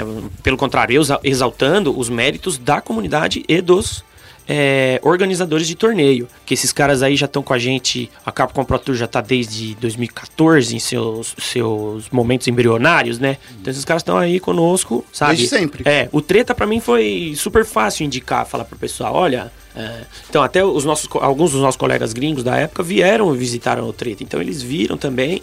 Falei, ó, é pura paixão, cara. E aí eles entenderam também como é o brasileiro é, no momento da torcida, Em né? qualquer esporte assim, cara, é, É, né? maluco É isso. impressionante, é impressionante. Então é, é dessa forma que a gente vem é, suportando, né, os torneios, tanto conectando eles com os nossos parceiros, né, de sempre que a gente trabalha, é, quanto é, procurando novas oportunidades através das, das frentes de licenciamento. E mesmo antes da, da própria Capcom Pro Tour, é, logo no nosso ano de, de estreia da- dessa operação é, Brasil aqui da Capcom, na Brasil Game Show 2012, Isso a gente mesmo. fez, teve uma etapa do torneio SF25, que era comemorativo dos 25 anos de, de Street Fighter. É, e ele foi a, a, a qualificatória brasileira para a final mundial. Né?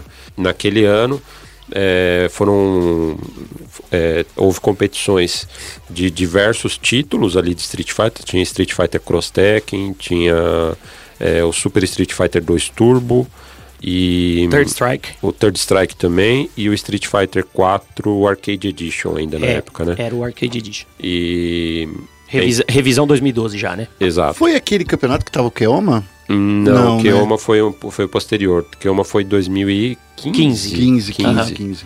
Que eu É. lembro que a gente tava nessa BGS e. Claro, na época eu trabalhava no UOL Aham. e a gente, eu fiz uma matériazinha sobre esse campeonato e eu Sim, acompanhei ali até já o foi pela, pela CPT, pela Capcom Pro Tour. Isso. É, e foi o ano que veio do Japão Pepedai Pepe e Dai Haitani. E o Haitani, Ah, exato. lembrei, lembrei, Exato. lembrei, lembrei. E aí o, o Keoma ganhou do Haitani, né? Na- Sim. Na, na, Na grande a final, BGS, lá no né? stand da Sony, que, Que foi hora. bem Foi legal. bem, bem Foi legal. bem legal também. E essa de 2012 é, foi realmente uma ação interessante, né? Que foi assim, para pontuar, olha, estamos começando, agora vocês têm apoio da Capcom no Brasil e esse é o começo de um, um grande relacionamento novo com a comunidade brasileira, né? Então a Exato. gente tá falando aí uma coisa que já tá acontecendo há oito anos quase. Não, Sim, é, um oito trabalho constante, é, é bastante esforço da comunidade e do nosso lado também, entendeu? É. E, e assim a- vão se evoluindo, né? E Exatamente. surgindo estrelas dentro de- desse ambiente que a gente tenta construir e manter. Exato. E aí, só pra fechar aquele ano de 2012, Isso. É, teve aquela final espetacular que é inesquecível entre o Breno Fighters e o Tokido no Street Fighter 4 Arcade Edition, que foi um momento assim que é, de, de- de explosão de emoção mesmo, porque Vencer um deus japonês é exatamente, exatamente um brasileiro vendendo, vencendo um dos deuses japoneses dos jogos de luta. É, então foi um, um momento que foi que elevou o Brasil é, dentro do cenário internacional, né? E aí posteriormente te- tivemos outros representantes do, do, do- do Brasil é, na cena internacional e tal. Então, mas eu acredito que é, ali foi um grande salto realmente para chegarmos onde estamos hoje. É, quando a gente fala também de, de Capcom no Brasil, vem toda essa, essa coisa, essa mística por trás, porque desde quando o Street Fighter V foi lançado, eu falo que foi o melhor modelo de negócios que poderia existir para um jogo de luta. Porque, na minha opinião, tá? Isso aqui é uma opinião minha, não é nada. É data, data guerra. É, não conseguia ver, por exemplo, um King of Fighters, um, sei lá, um Blast Blue, um Guilty Gear, se mantendo tanto tempo na cena, porque todo ano tem que ter um jogo novo. E a gente tá no Brasil, gente. E é caro ter, ter, ter jogo de videogame. É, é, Sendo bem honesto, não é. Não dá pra você ficar trocando de carro todo ano, não dá pra trocar de celular todo ano, não dá pra trocar de jogo de luta todo ano.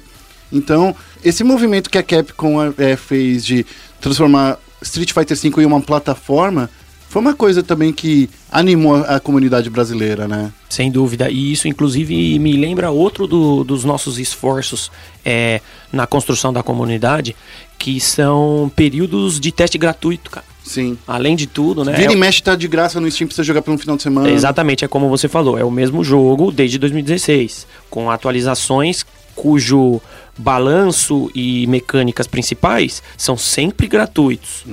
E, com, e com isso também a gente experimenta com períodos de teste, tanto no PlayStation quanto no Steam. É, o que também ajuda a movimentar e, e gerar mais interesse na- nas pessoas pelo game, em, em também assistir e de repente seguir um competidor que eles gostam, né? Eu concordo, porque é, é muito difícil. A gente tá, tá numa comunidade que a gente fala assim, como- a comunidade de jogo de luta eu acho que é a comunidade mais humilde do mundo. É, tipo assim, Sem sombra de dúvida. é a comunidade de, de gente, gente legal, gente Raiz. que, que, é, que é raiz, é gente do boteco, do seu. Sim, cara. É, eu, eu, eu sinto isso até hoje, assim, eu- todo bar que eu passo, assim, falo assim, me dá um- uma Coca-Cola de, de latinha e aí não tem uma ficha. Não tem. é. Não tem mais ficha, fica mais triste ir no bar, né? Eu sou da época que você comprava 10 fichas por um real. Isso. então, assim, é, é essa coisa. E, e o que, que a comunidade vem falando pra vocês sobre como anda o, a- a- a- o balanceamento do Street Fighter, o, o caminho que vocês estão tomando aqui no Brasil pelo cenário competitivo? Qual é o feedback da comunidade pra vocês? A comunidade, de forma geral, tem sido é, bastante positiva conosco, assim, é, recebe os nossos esforços de, é, de- assim, de bom grado, né, de bom tom, e é o que eu te falei antes, na verdade é um trabalho a quatro mãos, eu tô sempre perto deles, a gente tá sempre conversando, e então é assim, e tem aquela coisa também, né, é, a gente faz o, a é, o cheque, que, que se diz, né? O cheque de realidade com eles. Fala assim, olha, gente, há coisas que podemos fazer neste momento e há coisas que não podemos e há coisas que queremos fazer no futuro. Não dá pra fazer um campeonato no Maracanã ainda, né? Né? Ah, não. É, então, é, sabe, justamente isso, Guerra, é realidade. É, ninguém quer é, também, é, porque isso seria é, guiar o consumidor de uma forma errada também, né? Então, é, nós, é, nós sempre temos trabalhado e o canal está sempre aberto, conversando sempre com o pessoal, e eles têm recebido ah, os nossos esforços de maneira bacana. E é claro que assim, todo patch, quando a gente fala de equilíbrio do jogo, todo patch tem choradeira. Isso Tem. aí não tem como. Mas qualquer Ah, jogo. nerfaram meu boneco. ah, mas é, o equilíbrio como ele tá hoje, de maneira geral, está bacana.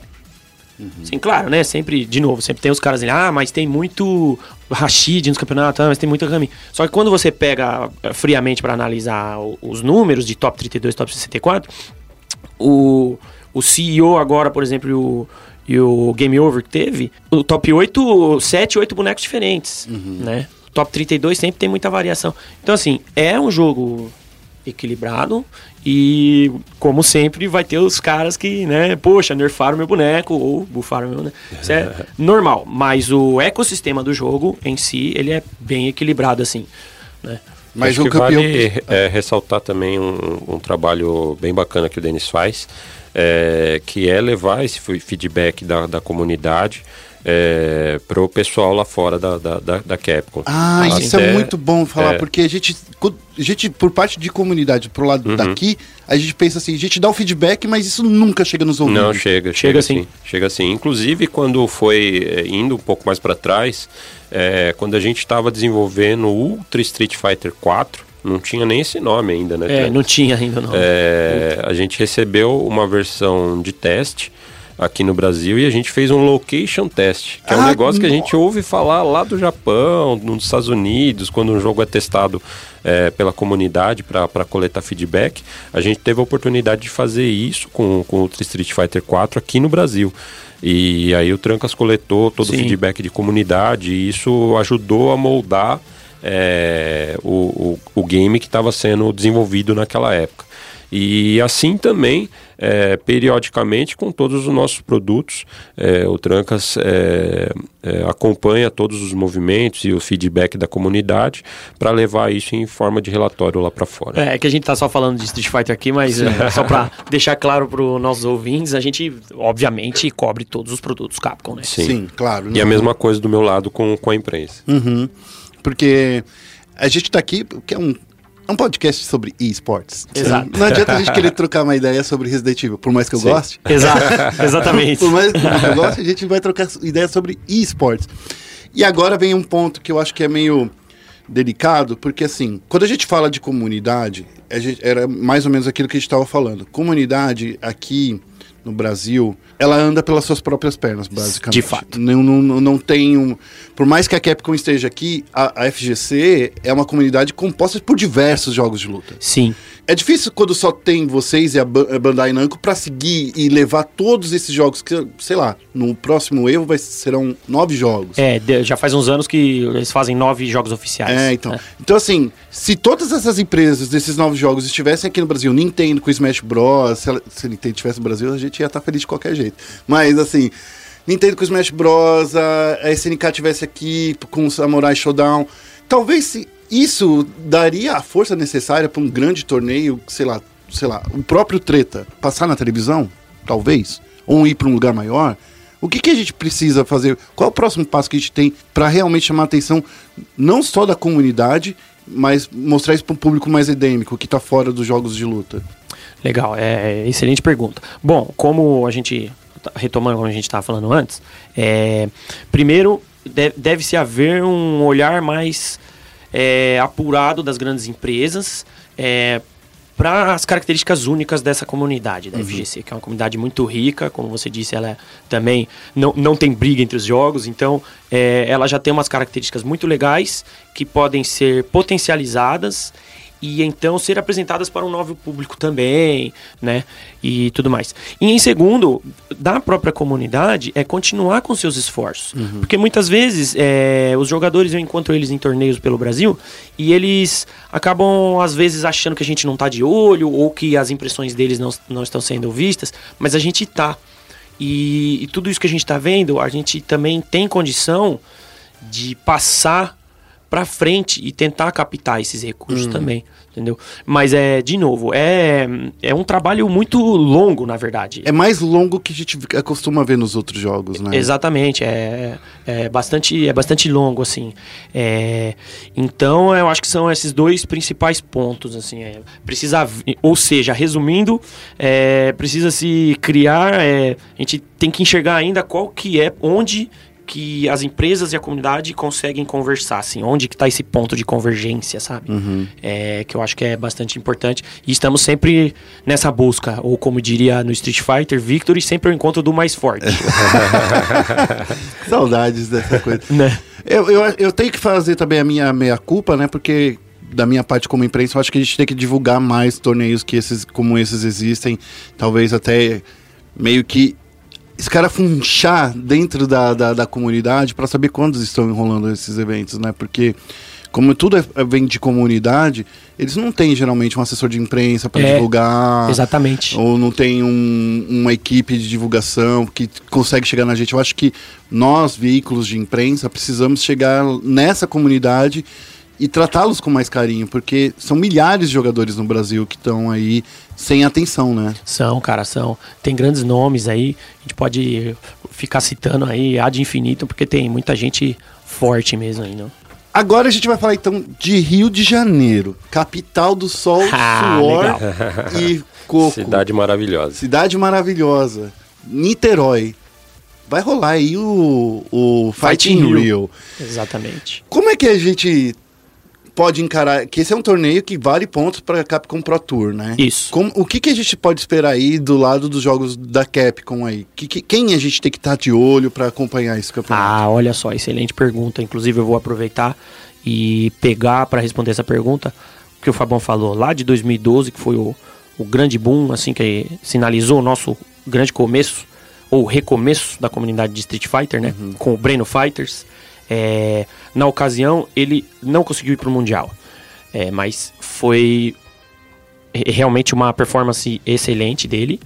E, e aí, desde então, foram acontecendo vários highlights interessantes. O Keoma, que hoje é um jogador forte, começou a aparecer mais. Pegou top 16 ou top 8? Então, aí nós vamos chegar lá. Em 2015, Ah, ele pegou top 8 mundial. Exato. Mundial. Ele venceu o Haitani, o jogador Cup. japonês, lá na BGS, conforme Uhum. a gente falou antes, né? E pegou top 8. Ele ficou em empate de quinto, eu acho. Hum. Se eu bem me lembro. Vale a consulta aí no. Dá um Google rapidão, a gente acha. Mas, eh, se eu não me engano, ele ficou em empate de quinto, ou seja, top 6, na verdade. E aí, um pouquinho antes, a gente teve o Chuchu, em 2014 Que jogou pelo CNB? que jogou pelo CNB, veja você. Olha lá Exato. que interessante. Jogou pelo CNB também na, na final mundial, que foi num, num teatro bem tradicional lá em, São em São Francisco, né, Fabão? O War- O Warfield, né? O Chuchu também mandou bem, é, acabou não performando tão como esperado, ele, como era a primeira participação internacional, ele acabou ficando bastante nervoso. E isso, inclusive, depois em conversa com, com ele, ele me contou que isso e a experiência dele na Evo ajudaram ele, assim, até como, assim, como um profissional a procurar emprego, tudo, né? Que a gente sabe que tem que ter essa, por enquanto, não, os jogadores de luta ainda não tiveram grandes oportunidades de viver disso, né?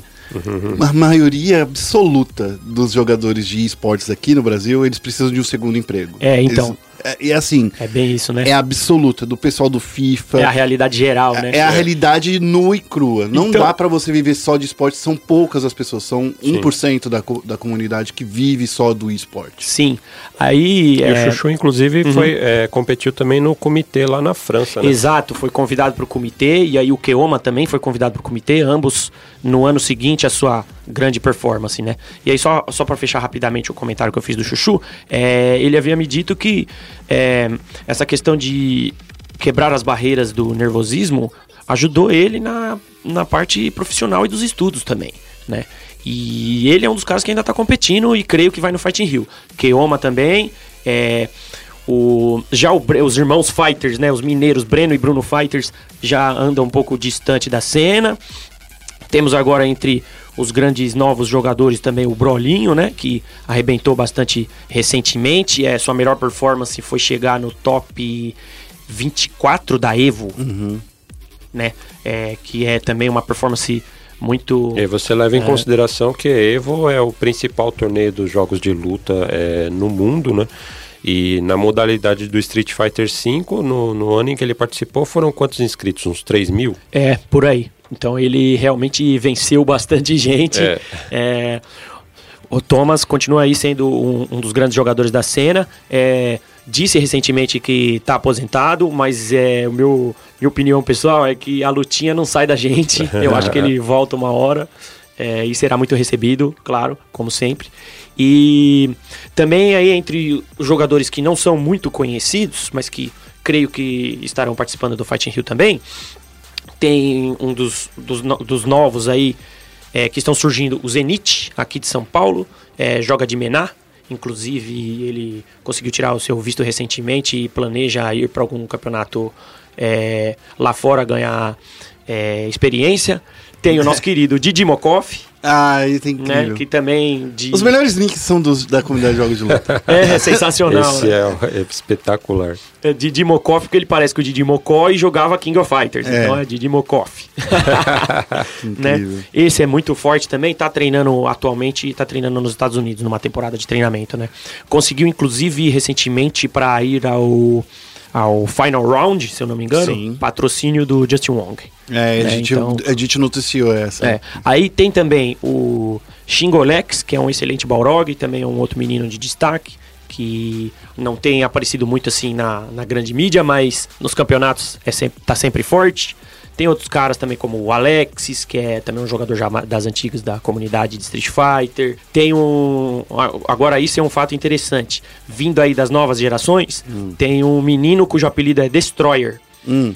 15 anos de idade, pegou top 8 no último Fighting Rio, por exemplo. Uau. E também no, no último treta do ano passado. Sensacional. É um rapazinho que joga de Nash, é do Nordeste. O pai dele leva a família inteira, viaja com a família inteira pro Brasil para o menino jogar e ele joga bem, pra valer, assim, nível competitivo. Se ele Muita jogasse de de. Guile, eu ia falar que eu ia ser um concorrente à altura dele.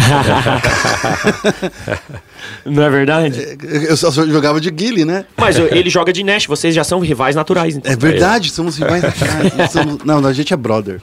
Bro- gente é brother, brother. é, e rival, né? É, Igual o Rio e o Ken. É, exatamente. o... Gente, é, é uma coisa que a gente precisa falar muito sobre a Capcom Pro Tour. Que é uma coisa que, assim, nos anos passados, eu não sei se esse ano ainda continua, tá? então vocês me atualizem. Claro. Mas a gente vinha, é, assistia que tinha muitos jogadores estrangeiros vinham pro Brasil para jogar e disputar alguns pontinhos aí da Capcom Pro Tour. Isso era uma interpretação minha, ou eles vinham pelo, pelo rolê, que é da hora. Essa vinda de jogadores estrangeiros conta alguma coisa pro ponto, pra pontuação deles, Então, na verdade, existem as duas situações. Existem aqueles que vêm pelo rolê, que é da hora. que é da hora, e tem aqueles que vêm pela pontuação.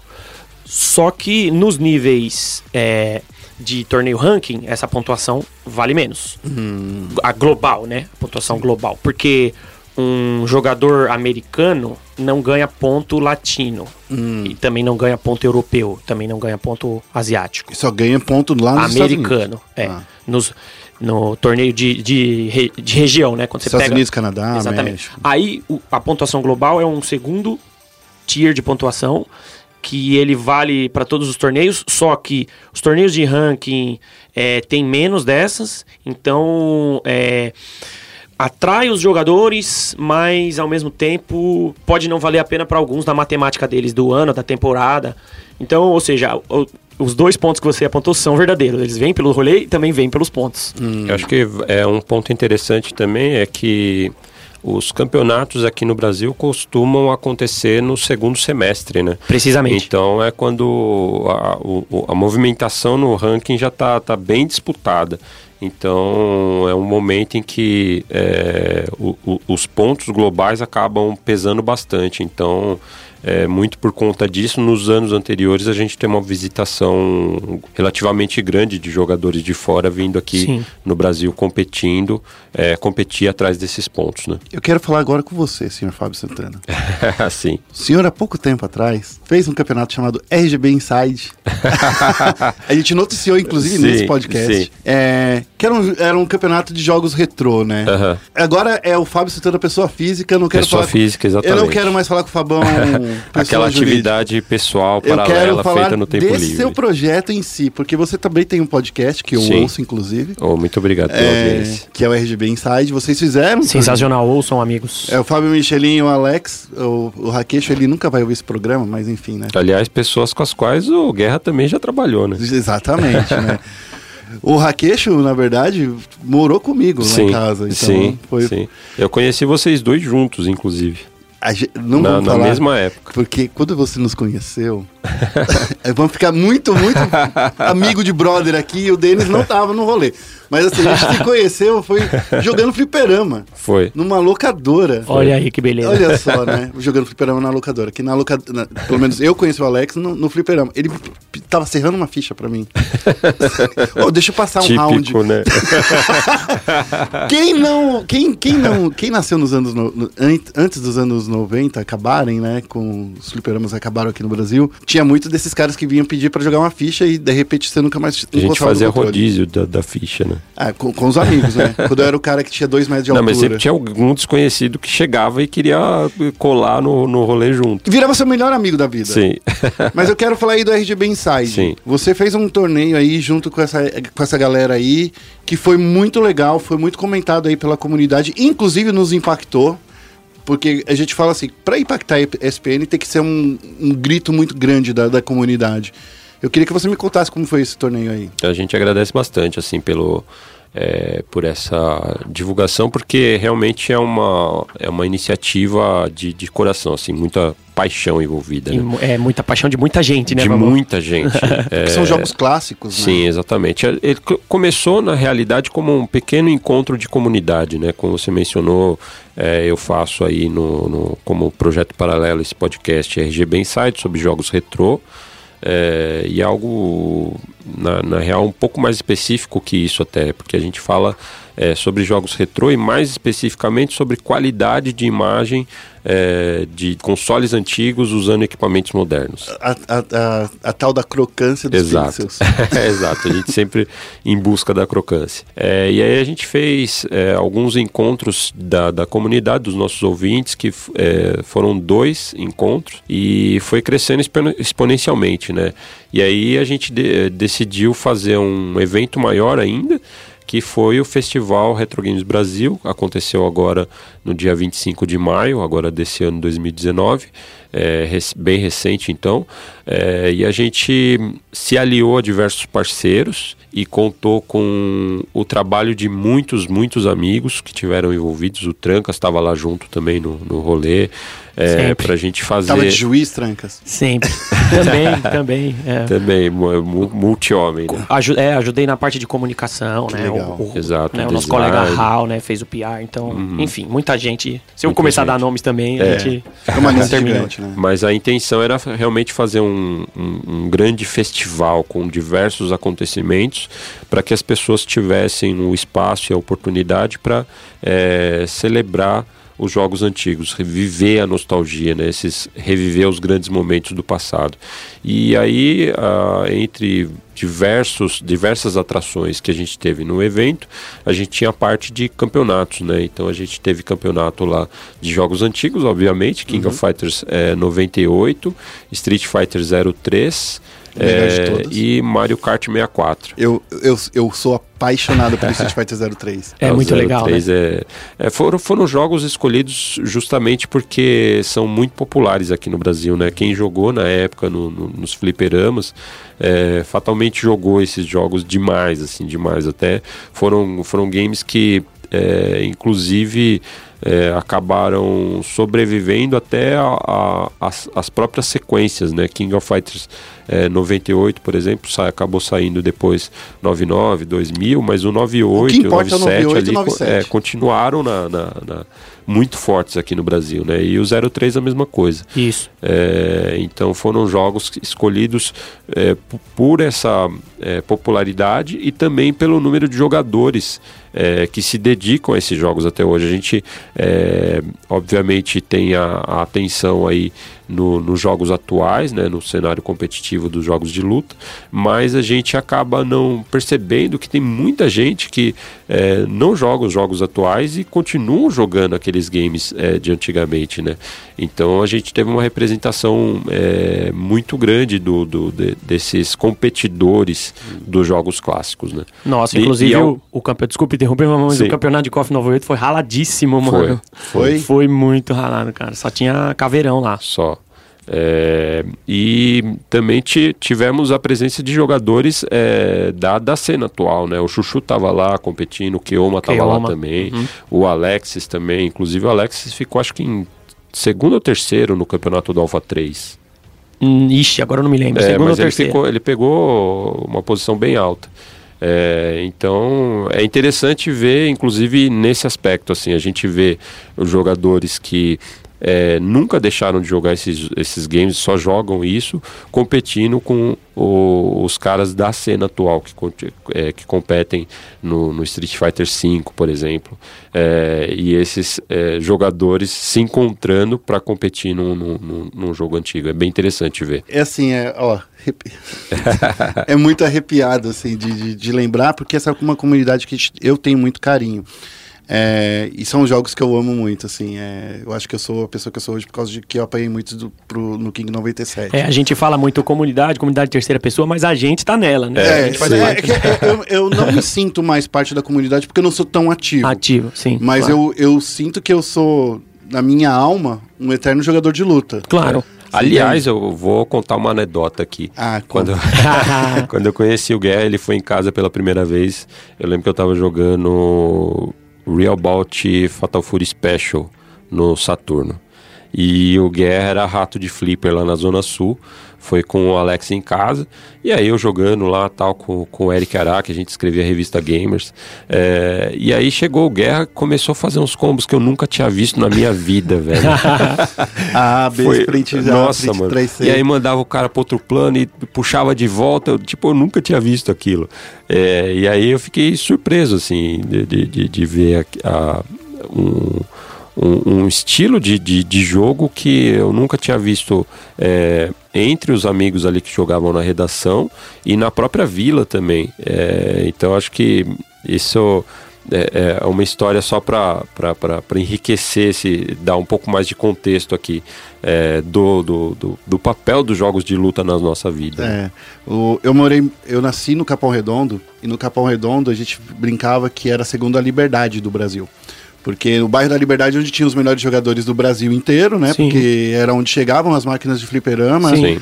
É, e a gente, por sorte, assim, pelo, sorte geográfica mesmo, a gente tinha um ônibus que saía da frente do fliperama, lá do Capão Redondo, que nos deixava em frente ao Neo Park, lá na Liberdade. Sensacional. Então a gente fazia muito esse intercâmbio. A gente ia muito jogar fliperama na Liberdade, no bairro da Liberdade aqui em São Paulo. E a gente. Então, eu acho que. Uma coisa que a gente fala muito sobre qualquer e-sport, se você tem contato com jogadores melhores, você Sim. se torna um jogador melhor. Sim. Né? Porque você aprende coisas que você nunca aprenderia de outra forma. É. De- sem sombra de dúvida. Eu, eu vivi isso muito, assim, quando a gente. Eu falo muito isso, por exemplo, em Counter-Strike e League of Legends, porque eu acho que é é os- são os temas principais aqui é, de esportes no Brasil. E quando a gente fala, a gente fala isso com muita experiência de vida, porque eu fui um jogador de fliperama que aprendi muito jogando no centro, jogando na Liberdade e jogando também no meu próprio bairro, que era um bairro Ali que... na saúde também tinha uma cena bem forte, você frequentava, né? Ah, tinha, ali na saúde tinha um outro, um outro Neopark, né? Ou Tinha- acho que era Neo, Neoland lá. Tinha Não, Neoland era no, no, tinha no. Tilts. E a- na, na Tilts, é, na, que era uma locadora de games forte na época, tinha essa unidade da, da saúde. E o interessante é que lá eles tinham um Neo Geo AES Uhum. na, na época que tipo, não, não se via. E aí o pessoal se reunia lá para ficar jogando o- os games, em vez de ficar no, no flipper gastando ficha, pagava lá por hora para ficar jogando a hora os jogos de Neo Geo na época. E era, era engraçado também que era nessa época que a Capcom estava no Brasil pela Homestar. Pela Uhum. Monster, sim. Precisamente. Tá se demonstrando muito velho aqui. E a Homestar trazia os jogos. O Brasil era um dos primeiros países a receber os jogos de luta antigamente, né? E isso é uma coisa muito legal de, de se falar. Porque Inclusive muitos dos quais localizados Sim. em português pela, É. pela Ronstar. pela própria Capcom, Sim. né? Pela própria Homestar, então, enfim. Mas agora chega de passado.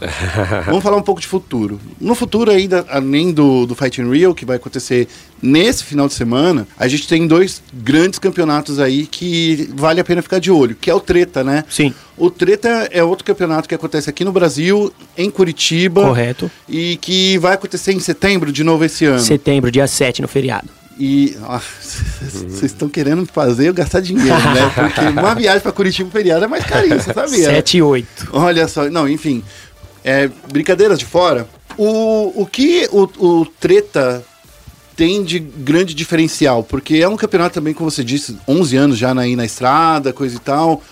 Mas a gente vê que já veio grandes jogadores internacionais aqui no Brasil. O Treta ainda continua com esse glamour de trazer pessoas do mundo inteiro pra jogar aqui? Sim. Muitas vezes, claro que também depende do interesse do, Sim. do, do potencial convidado internacional, mas de maneira geral o Treta continua recebendo jogadores fortes. Ele é um campeonato de referência, por exemplo, para a comunidade chilena também. Hum, legal. Porque é, É. é próximo, né? Exato. É, é próximo. Exato. É, por exemplo, ano retrasado, 17, é, veio uma comitiva de seis ou sete jogadores chilenos pro- só pro. Legal. É. Que legal. E, o- e esses pontos, é só pra, pra, pra galera ficar esperta. Esses pontos da CPT é América Latina, Lati- não é Brasil. Não, porque América as pessoas Latina. confundem muito. Sim. Assim como os nossos jogadores aí, o, tanto o Didi como o, o Brolinho, o HK10, que eu esqueci de citar antes também, que é um grande jogador, viajaram na temporada passada, viajaram bastante. Keoma, acho que também, né? Keoma viajou algumas vezes, claro, ele chegou aí pro Chile, mas quem, quem pegou assim para viajar bastante foi o Brolinho e o HK10, assim. E o Didi foi em algumas oportunidades. Então é, é isso que você tá falando mesmo. É, e o grande diferencial do Treta é esse, ele tem já um- uma conexão bacana com esses outros torneios, tem um existe um diálogo. Então, é, os jogadores chilenos assim que conseguem organizar uma caravana, conseguem vir ao Treta. É, mesma coisa é, viajar, por exemplo, do Chile ao Peru, Peru ao Chile, t- também é barato nesse, nesse mesmo nível. Então, é, essa é uma questão muito interessante. Agora, quando a gente fala já para subindo para América Central, aí já fica um pouquinho mais difícil a galera viajar, né? Ou seja, resumindo, é isso, cara. Tem, tem esse grande ainda apelo, é, ele ainda é bastante querido por, por muita gente. A tradição do nome tem um certo peso. Tanto que esse ano E é o melhor nome de campeonato, vamos falar a verdade. Porra, com certeza. E tanto que esse ano, já vou dar o spoiler aí pra galera, vai ser na Universidade Positivo, num auditório gigantesco que eles têm Caramba, lá. que legal. Então, olha o apoio que ele conseguiu. Você vê como é uma questão assim do- das grandes empresas conseguirem enxergar, Uhum. né? O Gigio montou o case, conseguiu fazer a Positivo enxergar que existia aquela necessidade, Uhum. né? E que é bacana pra Positivo estar trazendo aquele público lá pra dentro também. Então, cara, é, é isso. É assim. é Treta demais. É, é realmente muito bacana, vale uma visita se você joga. E se você não joga e tem algum amigo que joga, vale visitar também. Ou no mínimo assistindo stream, né? Assistindo Deus. stream, né, gente? Tenho ainda duas perguntas, a gente tá passando um pouquinho aqui do horário, mas eu quero fazer duas perguntas legais. Manda abraço. O Evo também ainda é considerado o maior campeonato de jogos de luta do mundo. Isso não precisa nem ser dito. Como a gente fala sobre exatamente sobre a importância do Evo perante aos torneios internacionais de jogos de luta? Porque a gente sabe que ele é mais importante, mas ele é o que tem mais peso também, entende? Porque que não Cara, é só aí- importância. É, então, isso que você tá perguntando, eu acho que é altamente discutível nos dias de hoje. Sim, Entendi. acho que não. Não é mais o principal campeonato. É, eu não sei, não sei te dizer. Porque, por exemplo, a Capcom Pro Tour tem ganhado muita Sim. relevância, né? Sim, sim. Entendeu? É, é, o Evo a gente fala que é o maior porque ele tem nove jogos. Sim, claro. Porque é tipo quase as Olimpíadas dos jogos de luta. Tradição. Né? É, é. Dá, dá pra comparar dessa forma. Mas, Hum. mas o. E, e- e não, não só a Capcom Pro Tour, os outros torneios feitos certeza. pelas próprias empresas e tal, estão atraindo um volume de, de jogadores e de atenção que é equiparável ao Evo. Uhum. Então, assim. O, o Trancas é, mencionou no, no- na- um pouco antes, no- no- nesse nosso papo aqui, o CEO também, por exemplo, Uhum, que é um dos, dos grandes também campeonatos de destaque. Acho que é, em termos de, de entretenimento, eles in- é, investem bastante, assim, Sim. em Inclusive foi atrações, né? transmitido pela SPN nos Estados Unidos, pelo, SP pelo aplicativo SPN Plus, né? Olha lá. Né, Então. Então você vê, sim, é altamente discutível, mas que o, o- Mas tem esse peso histórico atrás. tem, aí. claro que tem, claro que tem, até porque é, de novo, raízes da comunidade. Muitas vezes o cara não joga um jogo só, a comunidade não vive de um jogo só, né? E por isso também a maioria absoluta dos campeonatos de comunidade contam com múltiplos jogos, né? É verdade seja dita, não sejamos hipócritas, o Treta vai ter Street, mas vai ter outros jogos também. Claro. Óbvio, né? Claro. Fight in Real também. Exato. Sim. É, Então- A gente. É, é- é que assim. É isso que eu tava falando. A comunidade dos jogos de luta e as empresas parece que elas não são tretadas. Né? Os caras jogam os, jo- os outros jogos de luta, joga mais de um. É, é tapar o sol com a peneira. Porque É assim, saudável pra cena, né? é saudável Que- que pra todo, mundo. Pra é, Capcom, tenha pra Bandai, espaço. pra Claro, SNK. exatamente. Né? Porque não, não, não é, é, é- Todo mundo tá andando junto. Porque Sim. eu, por exemplo, eu não jogo mais jogos de luta porque, desculpa, eu sou muito ruim. Comece- depois, depois que eu comecei a apanhar online, cara, antigamente quando eu jogava no meu bairro, eu jogava no meu bairro, eu ganhava do cara lá, eu ficava feliz. Agora eu apanho e eu não sei de quem eu tô apanhando. É, você jogo. era o campeão do bairro, agora você não é campeão de nada. Eu né? não posso nem desligar a máquina isso. mais. Pode crer. Então, daí tem isso, né? Daí tem, daí eu meio que parei, mas eu acompanho. E agora vem a minha, eu acho que a pergunta final. A CPT, a Capcom Pro Tour, que eu sempre resumo para os meus amigos, é, teve o ano inteiro de torneios, e assim como na APT, né, que é a Associação Profissional de, de, de Tênis, chega num grande slam. Isso. A, Cap, a Capcom Pro Tour é o grande slam. E esse ano vocês já têm alguma notícia que vocês podem compartilhar com a gente? Onde vai ser? Sim, e na verdade eu só vou fazer uma pequena correção. A Capcom Pro Tour é o circuito ao longo do ano e o É, Grand né, é- Slam é a Capcom Cup. Ah, A Capcom Cup já tem data, 15 de dezembro. É isso mesmo, 15 de São dezembro. dois dias. São dois dias, é. Eu- Agora, se- me, não me falha peguei memória- vocês no pulo. É, 13 a 15 ou 15 a 17, eu não, não me lembro bem. E será em Los Angeles, então contará tanto com o- Grand Slam, com- no- nos termos que você colocou, né? Os 32 melhores do mundo, quanto também haverá uma exibição especial da Street Fighter League, que é uma iniciativa que começou esse ano, só- por enquanto somente nos Estados Unidos e no Japão, que é uma iniciativa de times, né? E É são- como que tá acontecendo, é um grande movimento que tá acontecendo em qualquer é, jogo. Se são, três, quer, são três contra três, né? E aí lá na, na Capcom Cup vai pegar o melhor time da Liga Americana contra o melhor do Japão. Vai ser um Grand Bout lá, muito louco. Sensacional. a treta vai rolar, porradaria in- intensa e incessante. Pra finalizar, eu queria que vocês me falassem aqui quais são os principais torneios que a gente tem que ficar de olho, não só no Brasil, porque a gente já falou treta, tem também o, o, o Fight in Rio, você falou um pouco do CEO, né, que é um grande torneio aí, e é claro, a CAP. Mas Sim. tem mais algum que a gente possa assim, pô, ó, fica de olho porque aqui sempre tá rolando os melhores do mundo. O Japão ainda é dominante, sei lá. O Japão é bem forte, então, assim, tudo que eu. Acho que a melhor recomendação que eu faço é acessem capcomprotour.com, vai lá em programação. Olha só o merchan na minha cara. Mas é verdade, continua, e aí lá você vai ver os melhores torneios, estão todos, né? Porque Todos. é, isso faz parte do DNA da Capcom Pro Tour. A gente realmente abraçou a comunidade e tentou trazer, né? o- Esse é um grande diferencial né, da Capcom Pro Tour. Não é uma iniciativa da empresa, mas é uma parceria, como o Trancas mencionou aí repetidas Mais uma vezes. vez, né? A quatro mãos. É, exato, da, da comunidade, abraçando aquilo que já existia, né? Elevando a cena, levando ali é, valores de produção, divulgação, stream, é, etc. Né? Então, isso realmente é construído é, em conjunto pela empresa com a comunidade. Legal. Gente, foi um prazer inenarrável estar aqui com vocês. Ô, louco, que isso? É, Digo mesmo. Eu queria muito que essa uma hora durasse um pouquinho mais. Vamos, vamos pegar Vamos aqui no, no buraco da minhoca aqui, ficar perto de um sol, de, uma, de, um, de um buraco negro pra gente es- aumentar esse, esse período. Queria que vocês falassem como as pessoas te, eh, seguem vocês, como eh, elas ficam sabendo de mais novidades, que vocês se autopromovam aí. É uma coisa muito feia essa palavra, mas por favor, façam isso. Beleza, ó.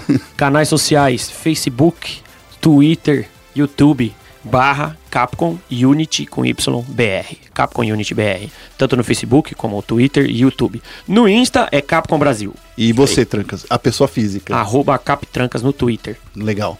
Quanto a mim, Fábio Santana 79, tudo junto em qualquer rede. Eu vou te falar uma coisa, o Fabão tá fazendo 40 anos esse ano. Porque o nick dele do, do Twitter Não, já, já, denunciou. Denuncia já de cara já. Você não tem vergonha Não na tem sua como cara. escapar. Gente, muito obrigado para quem ouviu o programa até agora. Eu queria passar ainda uns recadinhos da ESPN.